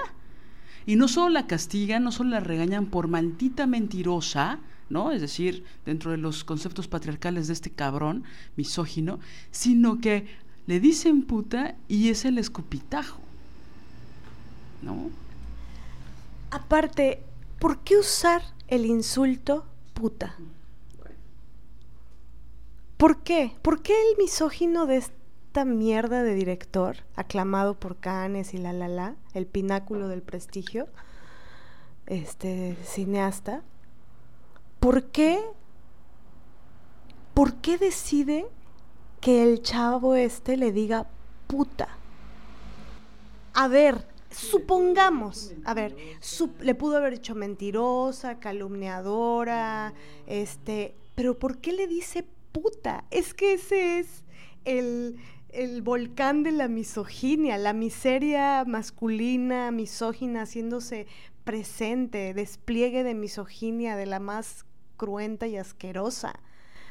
¿Por qué le dice puta a la niña? Porque supongamos que Supongamos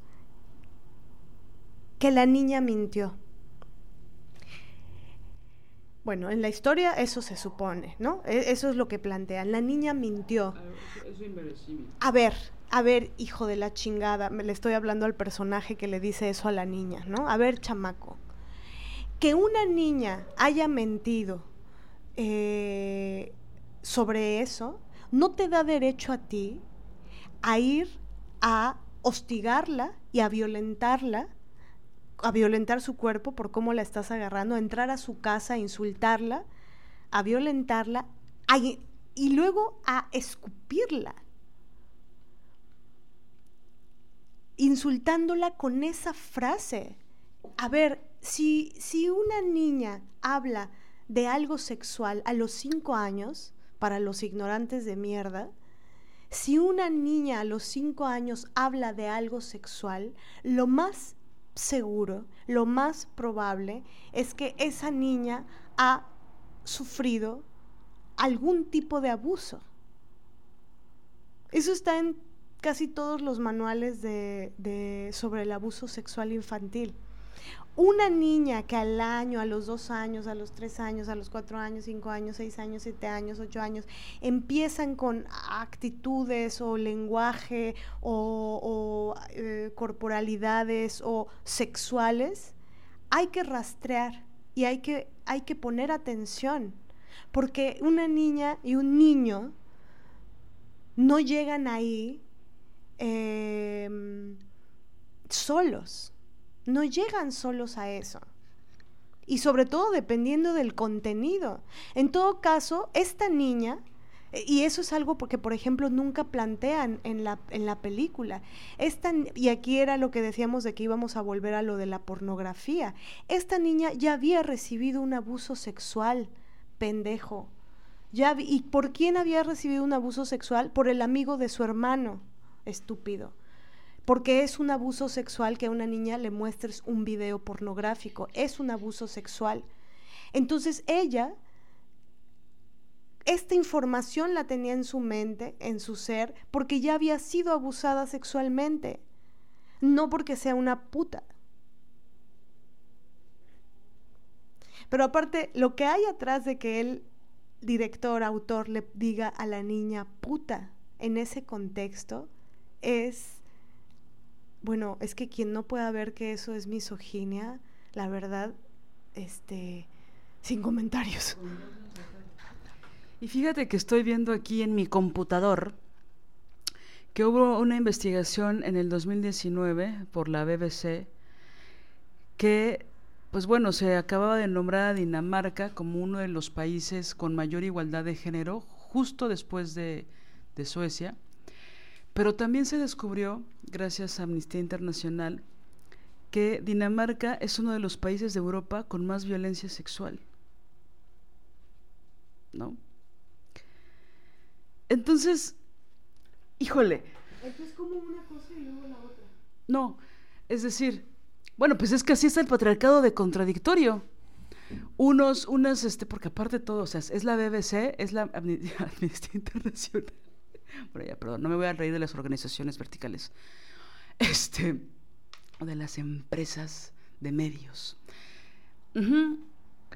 O sea, ves que estos países siempre son como que en, la representación mediática siempre son como que perfectos, ¿no? Hay un chinguísimo de racismo, hay un chinguísimo de clasismo, pero siempre salen como con buenas notas, ¿no?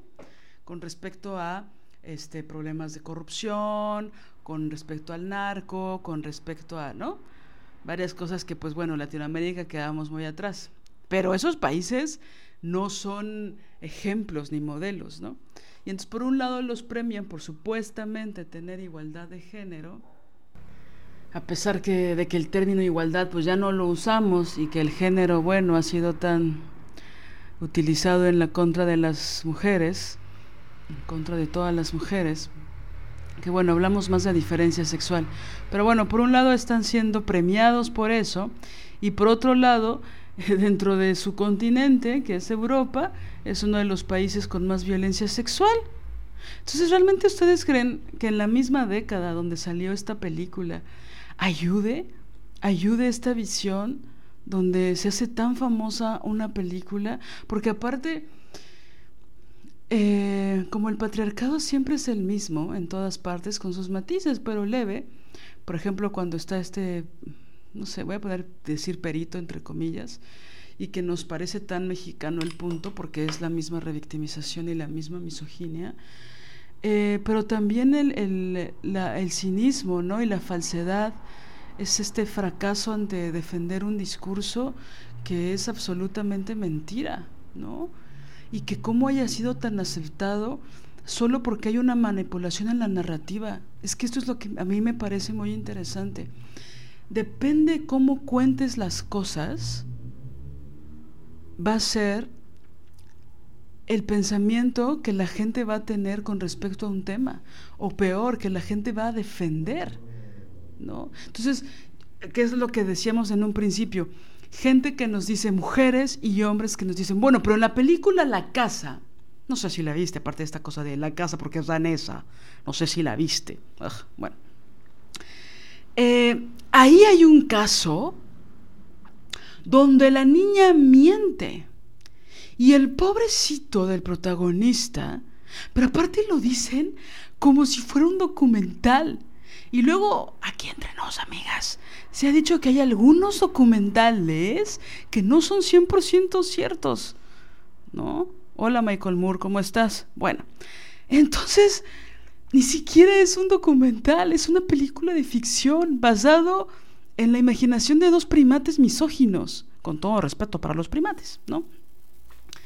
Entonces es muy horrible como depende de cómo cuentes una historia, va a ser creíble. Que eso, por ejemplo, los griegos lo tenían muy claro cuando inventaron, por así decirlo, eh, toda la parte declamatoria en el campo de lo político. Ellos luego, luego se dieron cuenta, y bueno, no sé si les suena, que no importa lo que digas, sino cómo lo dices. Aunque digas mentiras, si lo declamas con esta parafernalia falsa de verdad, ¿no? Emocional, pasional, pero racional al mismo tiempo, y bueno, sobre todo dicha por hombres, ¿no? Porque pues, las mujeres no podemos ser apasionadas para ellos, ¿no? No importa lo que digas, sino cómo lo digas. Entonces las posturas políticas, la defensa política para los griegos en la antigüedad, supongo que ya cambió, no era importante tanto como la declamatoria, que eso López Portillo lo tenía clarísimo, ¿no? Y Muñoz Ledo, ¿no? Hablando de la política de este país. Pero es muy terrible como en esta película está tan formulado que tú empiezas a sentir muchísima aversión en contra de las mujeres e incluso en contra de la niña que hay en esta película. Y que si no tienes un poquito de postura crítica, un poquito de postura feminista, puedes empezar a defender un discurso que es absolutamente mentiroso. O por lo menos 98% de ese discurso es mentiroso. Juega con datos duros que sí son en la realidad verdad para justificar una mentira. Por eso es importante no dejarse avasallar perdón, es que ahí tengo problemas con esa palabra. Es importante no dejarse avasallar por ese tipo de, de formulaciones que aparentemente dicen la verdad, por cómo nos plantean a la víctima, a la supuesta víctima, pero que en realidad, como tú dices, Mané, hacen puro darbo, Sí, sobre todo esto, ¿no? De hacer el planteamiento de, de que la el pueblo completito, desde la este, dependiente del súper, el dependiente del súper hasta este, el que va a pasar, o sea, todos le creen a ella, todos eh, saben cómo posicionarse, todos saben que, que se necesita justicia, ¿no? Entonces, bueno, eso es brutal, porque no es verdad, esa sociedad no existe. Y ahorita vamos a ahondar en eso. Sí, esa sociedad que sabe cómo defender, ¿no? Que sabe que tiene que defender a las niñas y a los niños por abuso sexual. Pues no, es decir, por supuesto, sí hay que hacer, pienso, esa distinción. No es que esperamos que la sociedad agarre a golpes a los agresores, ¿no? En el caso, en el contexto de la película, cuando no hay justicia ante la ley, pues empiezan a tomarla por sus propias manos. Y pues con pensamiento de búsqueda de paz, pues evidentemente no, no hay que defender esos discursos de violencia descomunal, porque como bien dices, parecen grotescos en un contexto cuando por supuesto están defendiendo a la víctima, el director y, el guionista, ¿no? Sin embargo, esta forma de, de conciencia de cómo no hay que meter abajo del tapete una agresión sexual, ¿no? Esta conciencia de que hay que hablarlo, hay que politizarlo y hay que defender a la víctima, pues ya quisiéramos que ocurriera en cualquier parte del mundo, ¿no? Pero, regresando a la escena de la iglesia, Navidad. Va Lucas, ¿no? Como una especie de catarsis, como de autodefensa, como de, ¿no? De frustración después de haber sido golpeado en el súper con la lata, le abrieron la, la, boca. Y aparte, por cierto, en un eh, bonito ejemplo promedio de ego masculino, lo golpean tres tipos y él regresa en un ejercicio falso de dignidad por las, el par de cositas que había comprado y regresa para que lo terminen de golpear. Y entonces toma por asalto al, al, tipo más grandote y más alto y le da un cabezazo en la nariz, ¿no?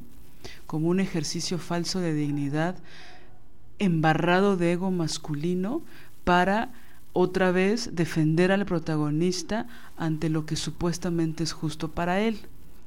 Pero bueno, entonces está todo golpeado de la cara, vemos cómo se está arreglando frente al espejo, se está tomando un whisky y bueno, finalmente llega a la iglesia.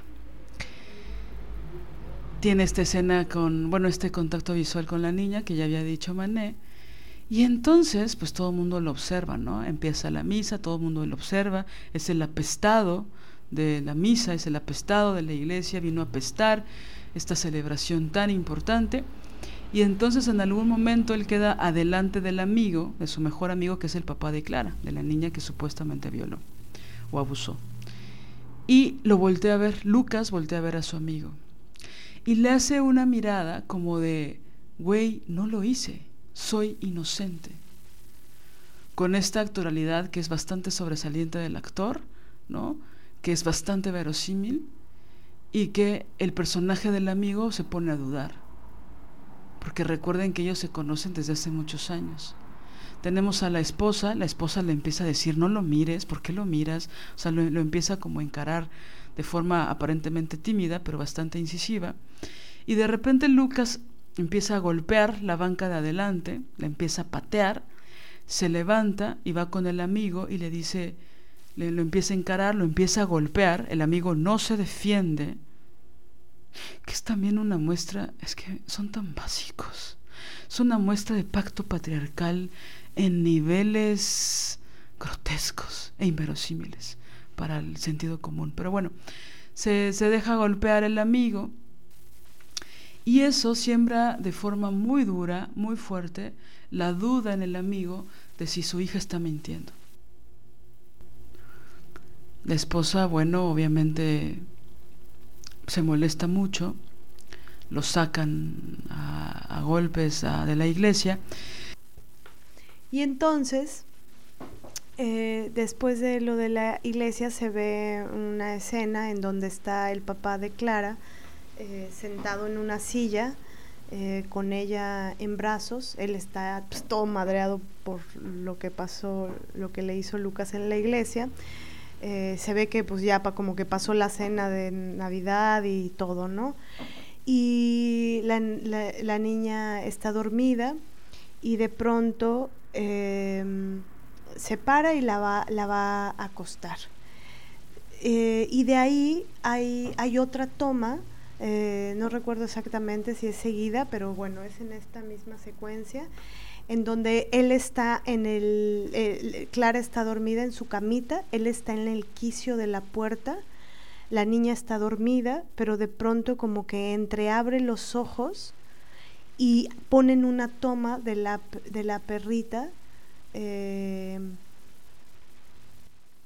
como que no, no, no entiendes ahí qué pasa, ¿no? Eh, pero después, bueno, como que entendemos que la, niña está como entre que soñando a la perrita o imaginándola.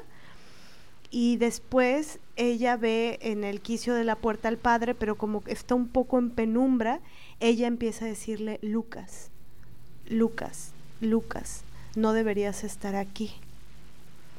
Entonces él se sienta en la cama, el papá ya se acerca a ella, se sienta en la cama y le dice, no soy Lucas, eh, soy tu papá.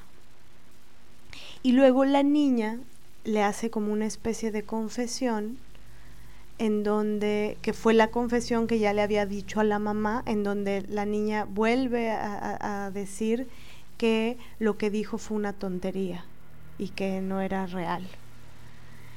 Entonces, eh, después de esto sucede algo que es tremendo también. Sí, pues el papá va a hacer um, volver a tener su pacto patriarcal, a unirlo, a resarcir el daño y le lleva hace un paquetito con la cena de Navidad que quedó con los con los restos, bueno, no los restos, con la parte rica de lo que quedó.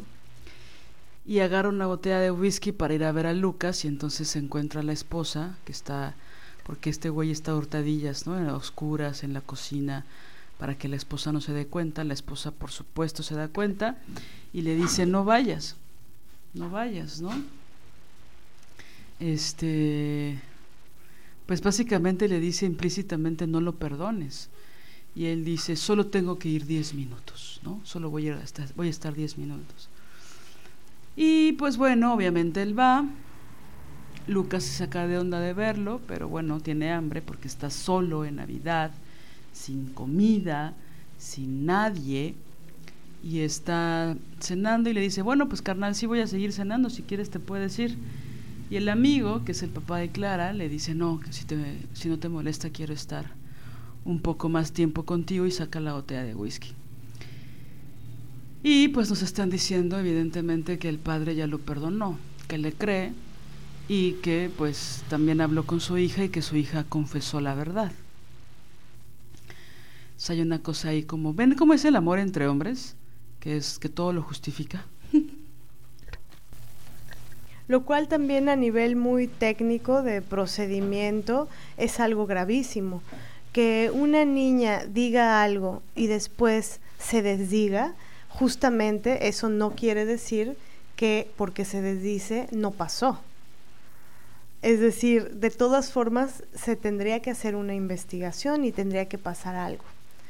Entonces, eh, él dice en la iglesia, ¿no? Dice un texto de, es que lo veo en su cara.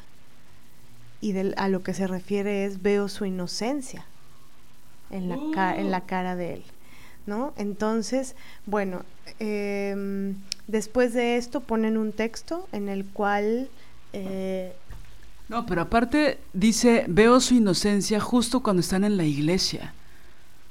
¿Sabes? Es de una doble moral, de una de en la iglesia sí decimos la verdad, ¿no? Aquí hay un pacto porque yo en la iglesia no puedo mentir. Mm. Sí, también es muy curioso porque de todos los lugares lo expulsan y lo golpean, pero en la iglesia le permiten la entrada.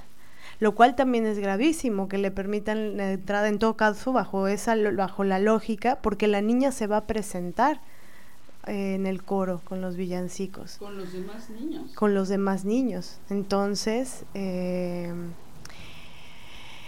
y bueno, hay, hay, otra cosa también que es muy grave, que esto pasa antes, antes de este, del final que ya viene, que es que eh, se supone que eh, más niños y niñas empiezan a dar testimonios, porque los papás y las mamás empiezan a, a decir que las niñas y los niños están teniendo síntoma de que posiblemente fueron abusados. Entonces las niñas y los niños empiezan a dar testimonios y todos eh, coinciden en que eh, Lucas los llevaba a un sótano en donde incluso en una pared estaba eh, empapelada, ¿no? O sea, como con papel las paredes, y que en ese sótano había un sillón, y que ahí llevaba a las niñas y a los niños a abusarlos. Entonces luego hay otra toma en donde eh, la policía lo, pues, lo arresta, ¿no? Y a los dos días o al otro día lo sacan porque resulta que cuando van a eh, revisar la casa de Lucas, la policía va a revisar la casa de Lucas, resulta que la casa no tiene sótano.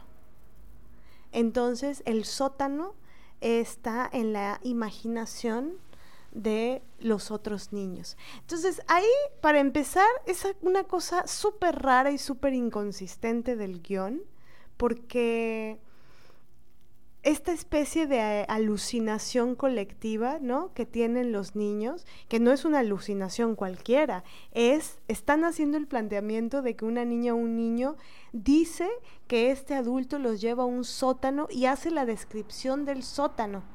Pero lo que es rarísimo es que no solamente un niño y una niña habla del sótano, sino otras niñas y otros niños hablan del sótano. Pero entonces luego a Lucas lo exculpan porque él no tenía sótano. Entonces, pues no, no, no, no.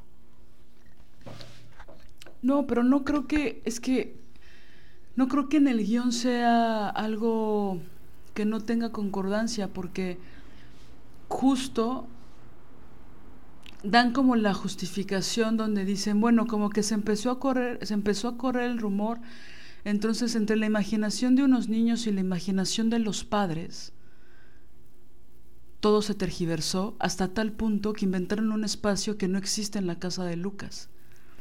Entonces, o sea, a nivel narrativo del, del, guion está justificado, pero en la realidad no.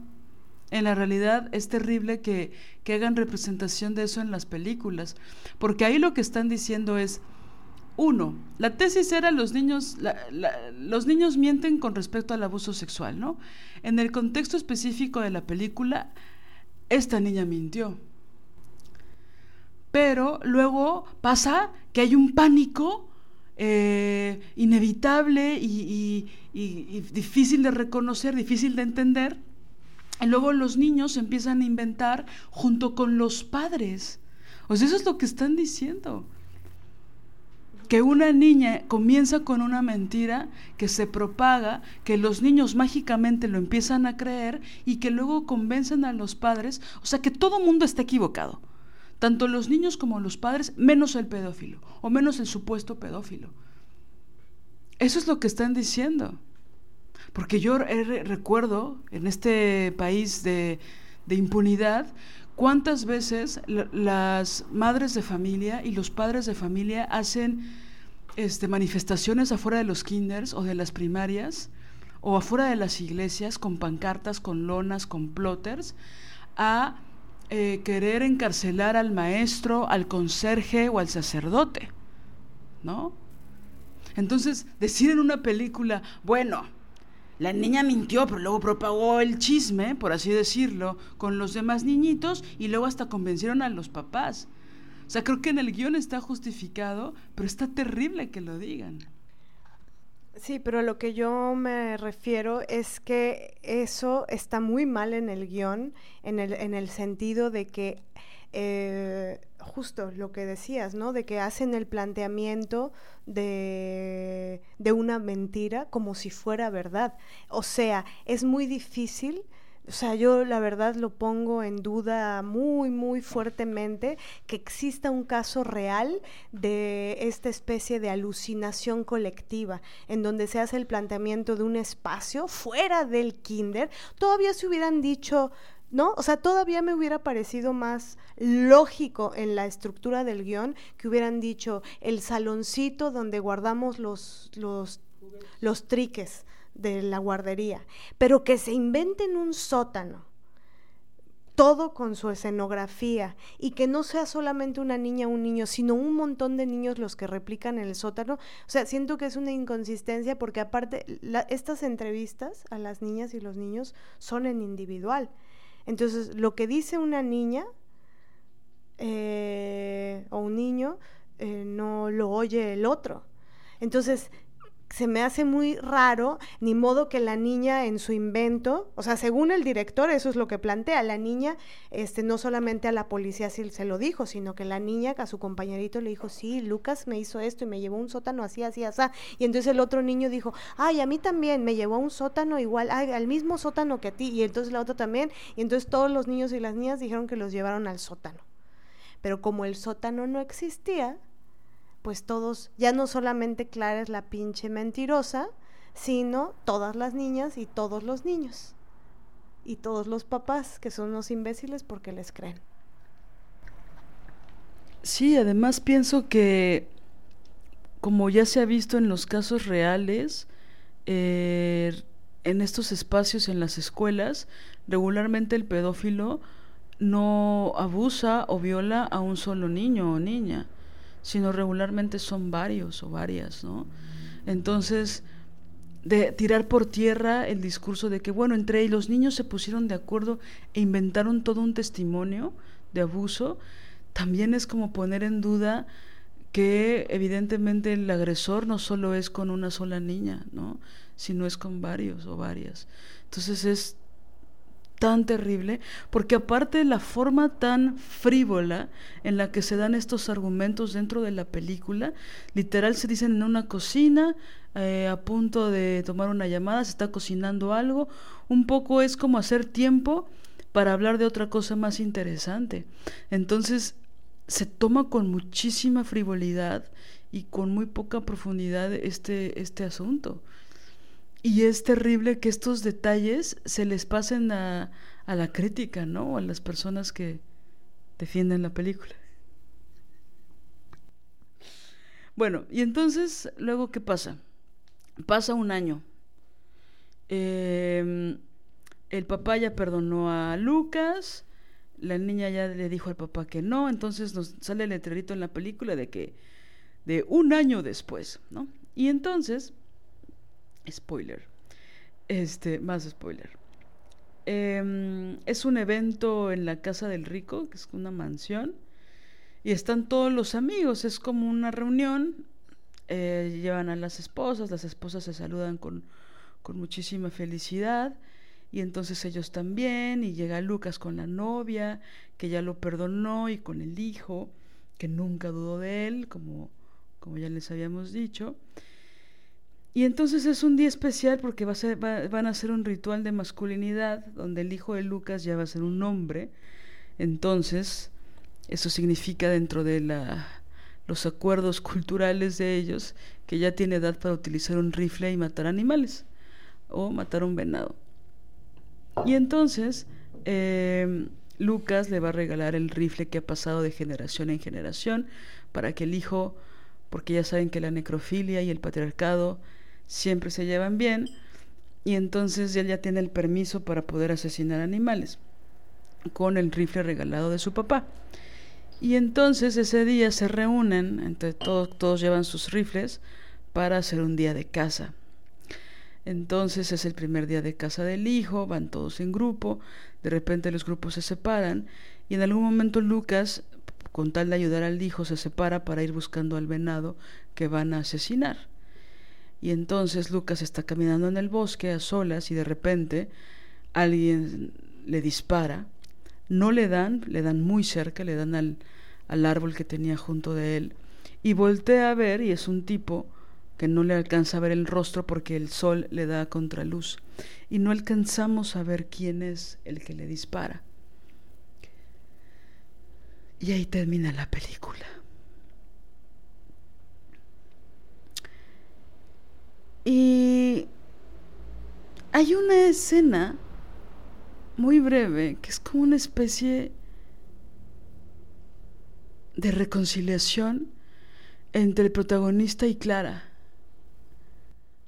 donde ponen una figura, una especie de, bueno, no una especie, una, bueno, sí, una especie de obsesión que tiene Clara que nunca pisa las rayas. Y entonces está en una habitación en este festejo del final en la mansión con un piso que está lleno de rayas, no hay espacio para que su piecito pueda pisar algo que no sea rayas y entonces está atorada, por así decirlo, nadie la ayuda porque nadie la ve y de repente adivinen quién pasa. Lucas. Así es. Y entonces la mira, que está con esta cosa, porque él sabe de esta obsesión que ella tiene, y le dice, ¿qué tienes? y tal. Y ya le explica, y entonces la carga, la lleva hacia otro cuarto, donde, que es la continuación de la casa, donde ella puede pisar. Y ella se va y se da la media vuelta y lo mira como, como ya nos perdonamos, ¿no? Y él también, ya te perdoné. ¿Saben? Y bueno, lo que nos dice el final es que pues él seguirá la casa contra él, ¿no? Seguirá la persecución contra él. Porque una vez que una niña miente, esa mentira te va a perseguir para siempre hasta que te maten. Porque eso es lo que pasa cuando las niñas mienten. Plantea de verdad que otros hombres lo van a perseguir hasta el cansancio por aquello que hizo. Por favor. ¿No? Y que los niños eh, y las niñas eh, mienten y eso genera una persecución de los pobres hombres inocentes calumniados. Entonces, bueno, eh, por todos lados es, es, tremendo, es tremenda la, la dirección actoral que, que, hicieron con la niña también, porque le ponen unos rasgos, unos gestos, eh, hacen ahí toda una cosa para, para construir también a ese personaje. Y, y todo está hecho para que en verdad digas, pinche pueblo, lo que le están haciendo, qué grave, la niña mintió, cómo lo están golpeando, él es inocente.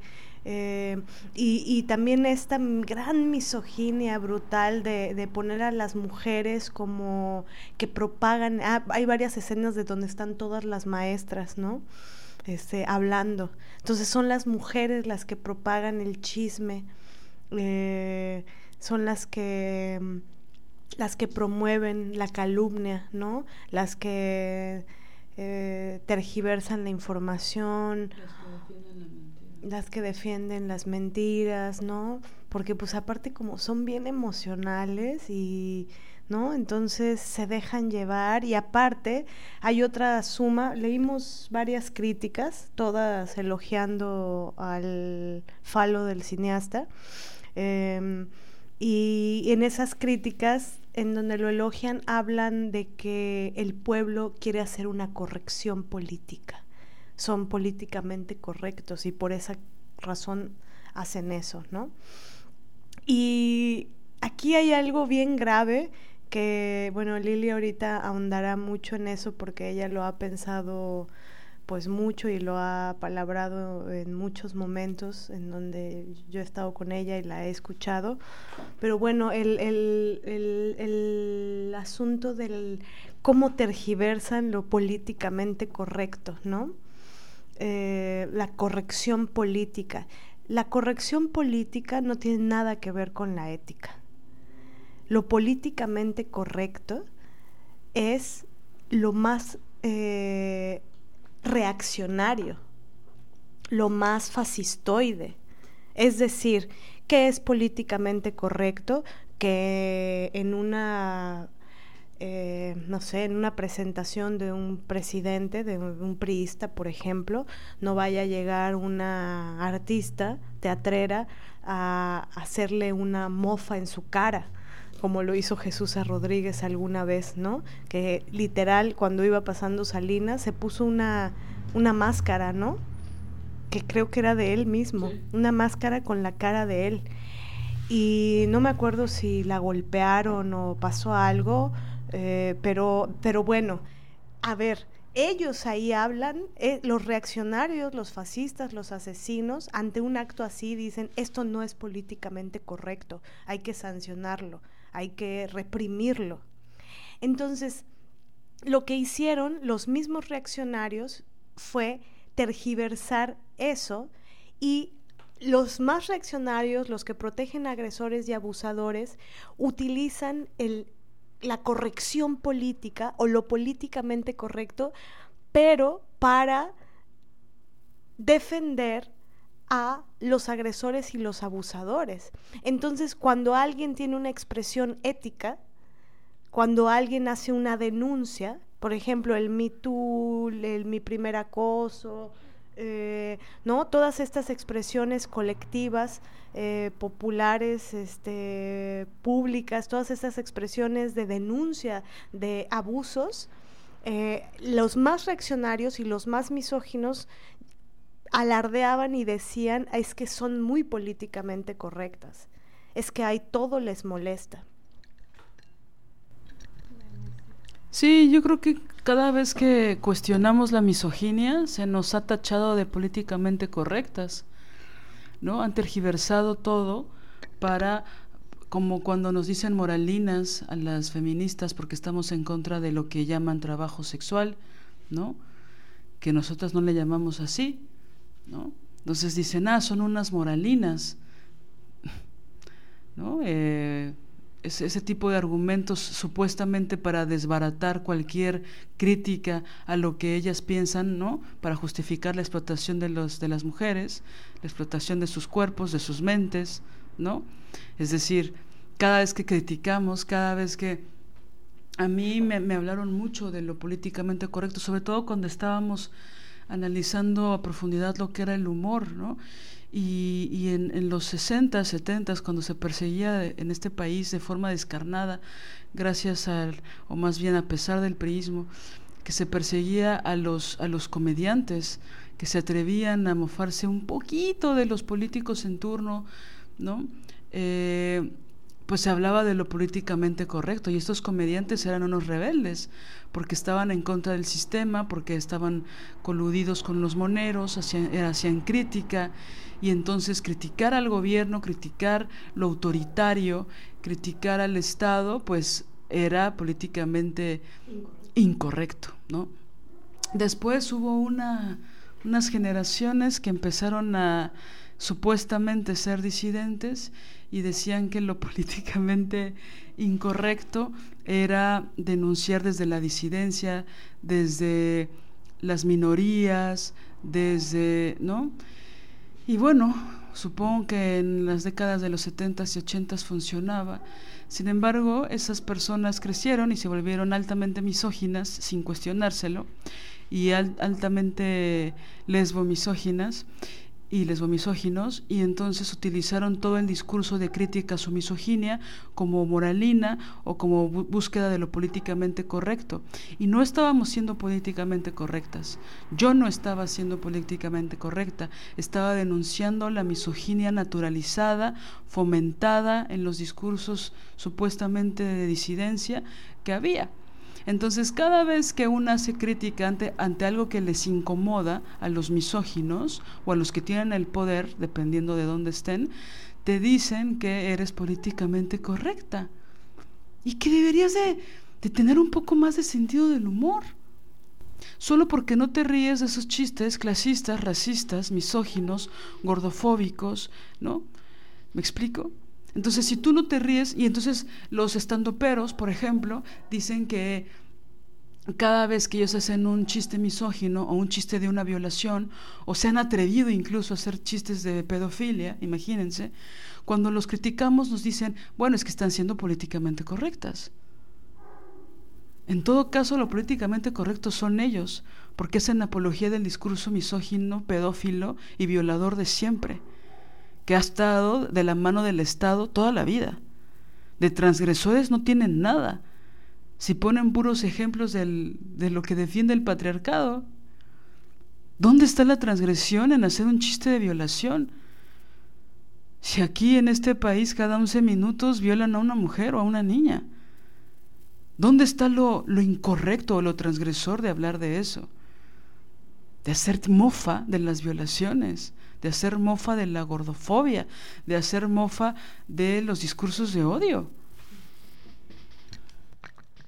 Y ahí también aplican un darbo, tergiversan las cosas y la voltean, porque dicen, ah, estás hablando de abuso sexual, de, de, estás denunciando la misoginia, este, uy, eres muy políticamente correcta, ¿no? Quieres que todo sea políticamente correcto.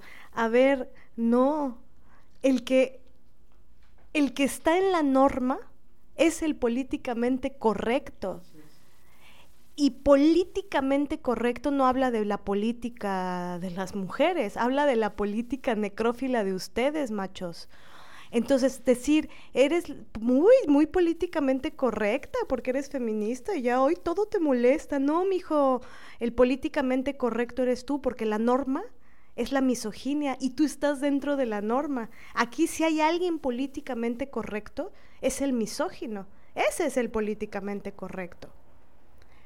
Lo políticamente incorrecto, es decir, la incorrección ante la política necrófila masculinista de mierda misógina, son pues todas las mujeres que alzamos la voz y que decimos la verdad, ¿no? Y que buscamos que este mundo sea otro para nosotras. Entonces ahí está el darbo clarísimo, ¿no? Tú denuncias algo, tú dices, este, fíjense, es que si, si, lo, si lo ponemos así, alguien te toca, ¿no? Alguien abusa sexualmente de ti, tú, tú dices, oye, me estás abusando. Y ese mismo abusador te dice, oye, qué políticamente correcta me saliste, ahora no te puedo tocar. Están volteando las cosas. Y es lo mismo con el puritanismo, ¿no? Lo que decías hace rato. Son puritanas. No, mentiras. El puritano eres tú, misógino, que porque tu, compañera, tu novia eh, se pone una falda, le dices, la insultas. Tú eres el puritano de mierda. Entonces todo lo cambian. Y lo que es más grave es que o sea, en, verdad, las representaciones culturales eh, propagan y promueven la miseria. Eh, que esta película haya tenido esta cantidad de premios y que, y que no haya sido un escándalo, es terrible, es, es brutal. Porque aparte, no solamente el 2% de las denuncias son falsas, sino que la cantidad de personas, la cantidad de niñas y niños que no se atreven siquiera a decir una sola palabra, están ahí, siguen ahí en el silencio total, con miedo, con terrores, y crecen, ¿no? Crecen estas niñas y niños y se vuelven en mujeres y hombres rotas y rotos o muy lastimados. a menos que haya un proceso de, de, pues de sanación y de pero también lo hago lo hablo desde mí lo, lo, lo hablo lo digo desde desde la experiencia cuando te abusan sexualmente de niña este creces eh, muy lastimada eh, rota y tardas mucho tiempo en, en sanarte, ¿no? En, sí, en sanarte. Sí, yo cuando pienso en estas personas que defienden la película sin una postura crítica, solo dejándose llevar por, por lo que la mayoría piensa, eh, siempre pienso en este ejemplo que alguna vez ocupé lastimosamente con dos personas que antes quería, que ya no quiero, cuando avalaron mucho a un agresor eh, que todo pidió disculpas por Facebook y todo el mundo le puso likes y le reconoció que aceptara públicamente que era un agresor. Luego borró la publicación, pero bueno, tenía más de 200 likes y 180 comentarios y así. Y entonces yo les decía a ellos, a ella y a él, eh, imagínate que la persona que te abusó hace un post en Facebook aceptando que te abusó. Y toda la gente le escribe diciéndole, wow, qué valiente eres. Y luego, ¿no? Le dan un puesto ahí en el Centro Cultural Helénico. ¿No? Y luego vas tú y le dices felicidades. O sea, ese es el nivel. Nadie piensa en las víctimas o en las personas sobrevivientes cuando alaban a un agresor sexual confeso. ¿Me explico? imagínense que alguien hace una película, un hombre blanco heterosexual, danés, hace una película con otro hombre blanco para defender lo indefendible, que es la idea supuesta de que las niñas mienten con respecto al abuso sexual infantil. Se hacen esta película, la ponen bien verosímil, unas actuaciones de primera. ¿no? Le ponen hasta un gesto a la niña de un coach actoral impresionante para que se vea más maléfica, para que se vea más cruel, ¿no? Es alabada por el público, es avalada por la crítica, hay gente que la usa en las cenas familiares para defender su postura en contra de todas las mujeres que han denunciado a sus agresores. ¿Sí me explicó?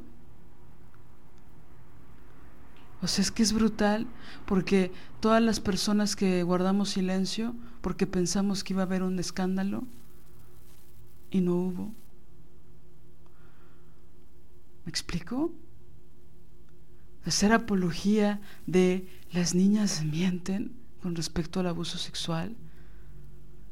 Híjole, esa mentira que propagan por todo el mundo, porque aparte esta película viajó cabrón, propagando el discurso de las niñas mienten. Y dejas que un personaje la escupa y le diga que es una puta a una niña de cinco años. Y tú que viste la película dices, a huevo, eso está bien. Tienes razón. Porque seguramente sí hay hombres que los culpan siendo inocentes. y las niñas son. Sí, las niñas son putas porque mienten. ¿Qué? Son putas porque coquetean. ¿Qué? O sea, las niñas son putas.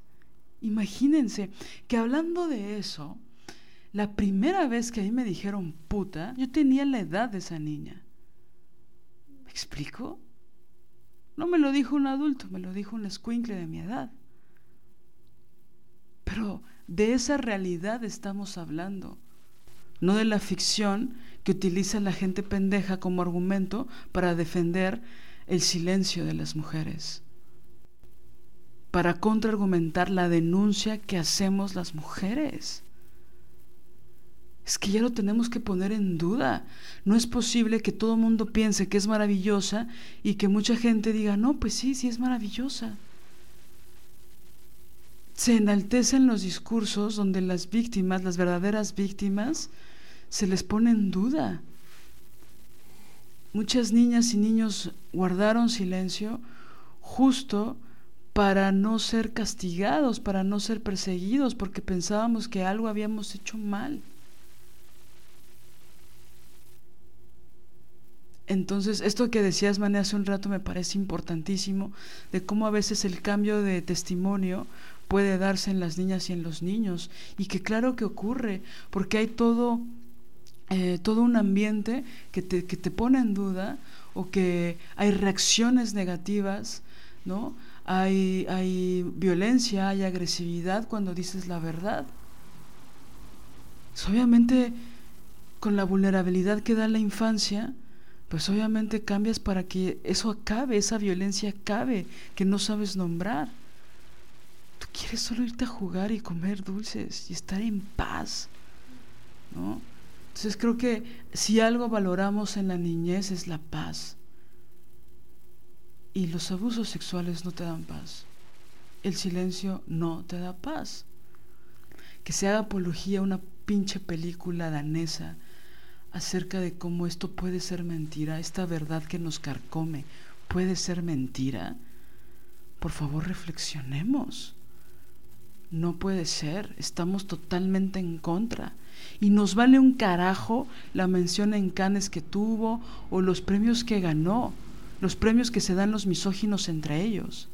No nos interesa. Están defendiendo un discurso que es absolutamente mentira. Sí, y también eh, a mí lo que me parece muy triste es, es cómo ponen a, a Clara, ¿no? Que cómo indujeron la actoralidad, cómo indujeron los gestos, cómo indujeron, inducen todo para que tú pienses algo muy particular de las niñas. Y lo dice claramente el autor y director, los autor, el autor y los directores, eh, no, perdón, los, los, autores y el director lo, lo, dicen muy claramente en voz de el hijo de Lucas, con ese insulto y ese, ese escupirle la cara. Entonces, ellos quieren que eso se piense de las niñas. Y cuando tú has vivido un abuso o cuando sabes de alguien que lo ha vivido, investigando poquito, ¿no? El, el, dolor que significa, lo que, el estrago que deja en el cuerpo, en, en todo, pues. O sea, es, es gravísimo este planteamiento. Y, y, también todo esto proviene de, eh, de un acontecimiento real que fue que mm, en un teatro, afuera de un teatro, eh, estaba recién sucedido el Me Teatro y, toda esta revuelta que hubo eh, en un montón de gremios y una persona eh, eh, tristemente una mujer se acercó a mí como para quererme decir su opinión sobre lo que estaba pasando. Su opinión no pedida. Sobre el Me Too y tal. Y una de, los, de las cosas que me dijo, recuerdo, fue eh, algo como, ¿y qué? Este, es que los, ella decía es que los tiempos han cambiado, que también vamos a ir eh, en contra de, de nuestros maestros, nuestros maestros que son ahorita ya ancianos, o sea, también a ellos los vamos a, a increpar, ese era uno de los argumentos Romantizando la vejez. romantizando la vejez y como diciendo, pero es que los tiempos cambiaron, antes estaba bien, solo que ahora ustedes, las políticamente correctas, ¿no? Casi, casi. Y otra cosa que hizo, em, después de decirme eso, fue hablarme de la película de la casa, esta que les hemos contado. Y ella utilizaba la película para argumentar que era muy grave porque en efecto había mujeres, incluso niñas, No. que mentían. Entonces, punto número uno es una ficción. Punto número dos, eh, la hizo un misógino. Punto número tres, eh, suponiendo, porque nos encontramos una crítica asquerosa, eh, les voy a leer una pequeña partecita, ¿no? Dice, el origen de la casa se remonta a 1999, cuando Winterberg, el director, comenzó a recibir de parte de un psicólogo infantil expedientes sobre falsas acusaciones de abuso. Ocho años más tarde, el director y su co-guionista investigaron los hechos, investigaron los hechos y elaboraron un guion inteligente y creíble sobre cómo se fragua una mentira inocente y cómo la sana y recta sociedad de Europa del Norte, sensibilizada por esa lacra, está preparada para creerla a pies juntillas y linchar y estigmatizar a un hombre inocente. Entonces, el director Sujo le pide, lo cual yo pienso que es un delito. Ahora que, ahora que lo, ¿no? Ahora, ahora que lo estoy reflexionando diciendo, el director le pide a un psicólogo, porque aquí dice recibir de parte, comenzó a recibir de parte de un psicólogo infantil expedientes sobre falsas acusaciones de abuso. ¿Se podrá eso? ¿No será un delito?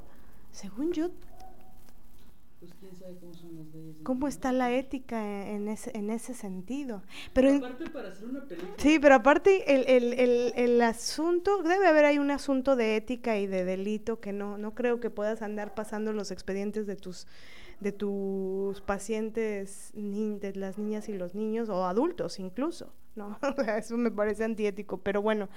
Entonces le, le pasa los expedientes al cineasta, pero es un psicólogo. Entonces, de la ola de violencia eh, sexual que hay contra niñas y niños, neta, Winterberg, eh, ¿te parece bien ir con ese psicólogo a decir, bueno, ahí del, del- tus, tus- tu 2%, ¿no? Échame tus, denuncias falsas porque quiero hacer una película. Y bueno, supongo que quería una, eh, una razón, ¿no? Eh, moralina, claro. Y pienso que la película con estos antecedentes tiene toda la mezcla para ser un éxito.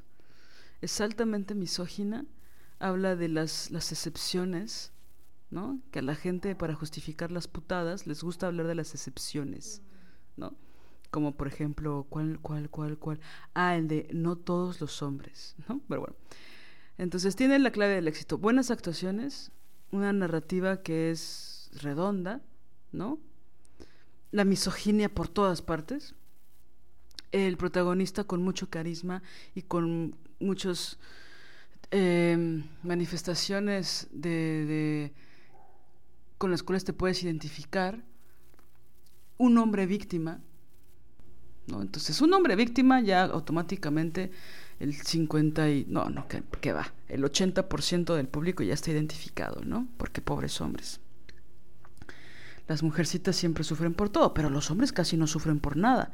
Entonces poner un héroe que está sufriendo así, de una forma tan injusta, o sea, tiene toda la mezcla para hacer una gran película, para tener mucho éxito, para que la gente que no cuestiona eh, a raíz, ¿no? Para que la gente que no se cuestiona su misoginia, pues diga, wow, obra maestra, ¿no?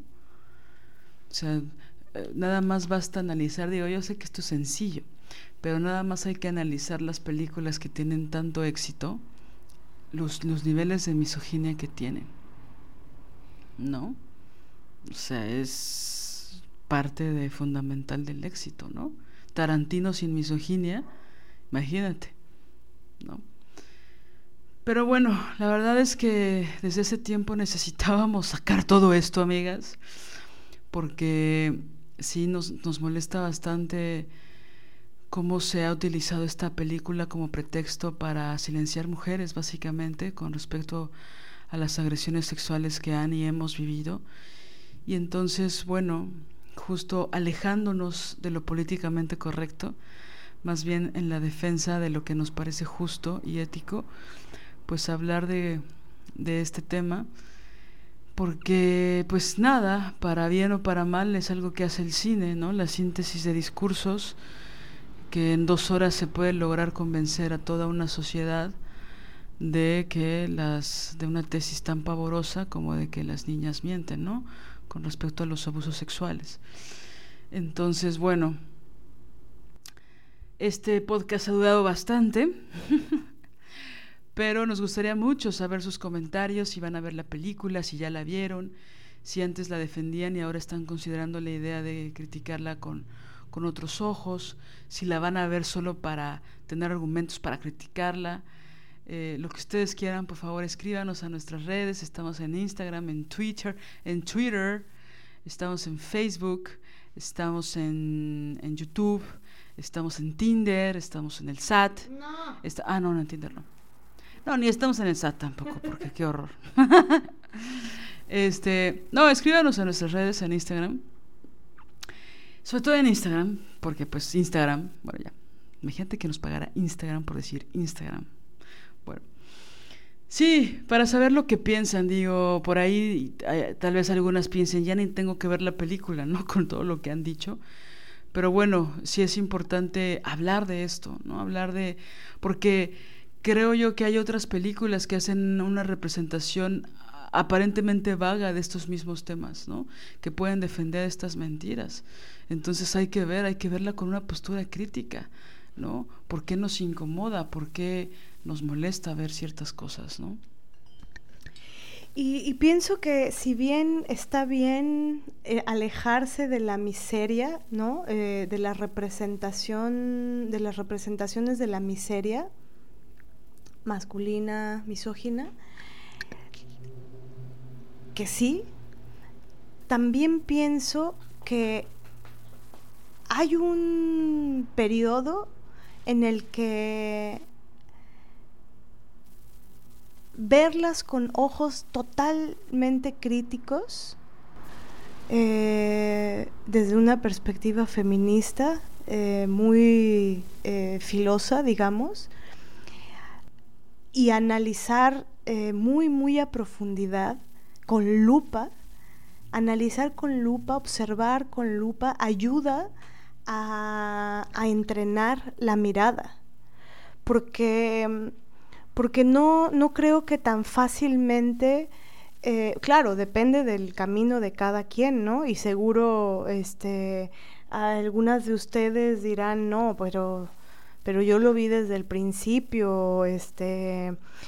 Eh, bueno, yo la verdad desde que oí la anécdota de cómo era de una niña miente, sobre un abuso sexual, desde ahí me parecía este, vomitiva la historia, ¿no? Pero, pero lo que creo que sí es muy interesante son estas particularidades de la narrativa, de la actoralidad, todos estos gestos, ¿no? Eso, eso ayuda. Por ejemplo, Desobediencia a la banda, este taller en realidad está eh, muy enfocado la sustancia de ese taller en esto. Y lo que pensamos que es importante y se los queremos compartir, es que ese análisis muy puntillista ayuda a entrenar la mirada y ayuda a que esa miseria, cuando la, nos toca más cerca, cuando es incluso, cuando no está en una representación, ¿no? En, un, en el cine, en el teatro, cuando la vivimos, nos ayuda con mucha velocidad eh, eh, poner límites o contestar o argumentar o, o detener la cosa, ¿no? O sea, por ejemplo, ahorita, después de este análisis que hicimos de la película, si alguien en una cena de Navidad o yo me volviera a encontrar esta persona eh, que me dijo esto y me lo llegara a volver a decir, eh, tendría muchísimos más elementos, muchísimos más para decirle, es brutal lo que estás diciendo. O sea, me asustas. Entonces, ¿sabes? Porque me hubiera gustado decir eso en aquel momento, ¿no? O sea, para justificar y argumentar el, el hecho de que estás en desacuerdo con el Me Too y con todas estas denuncias, me cuentas de una película en donde una niña miente sobre un abuso sexual. Ese es el, el gran argumento. Está cabrón. ¿No? Está muy cabrón. Y bueno, pues este ha sido el, el episodio. Eh, sin duda lo que hay por debajo de él es el, el deseo eh, poderosísimo, fuertísimo de que esta terrorífica pandemia del abuso sexual infantil eh, no exista más, y que no existan las representaciones, eh, que no normalicemos ver apologías, ¿no? Que no normalicemos... Eh...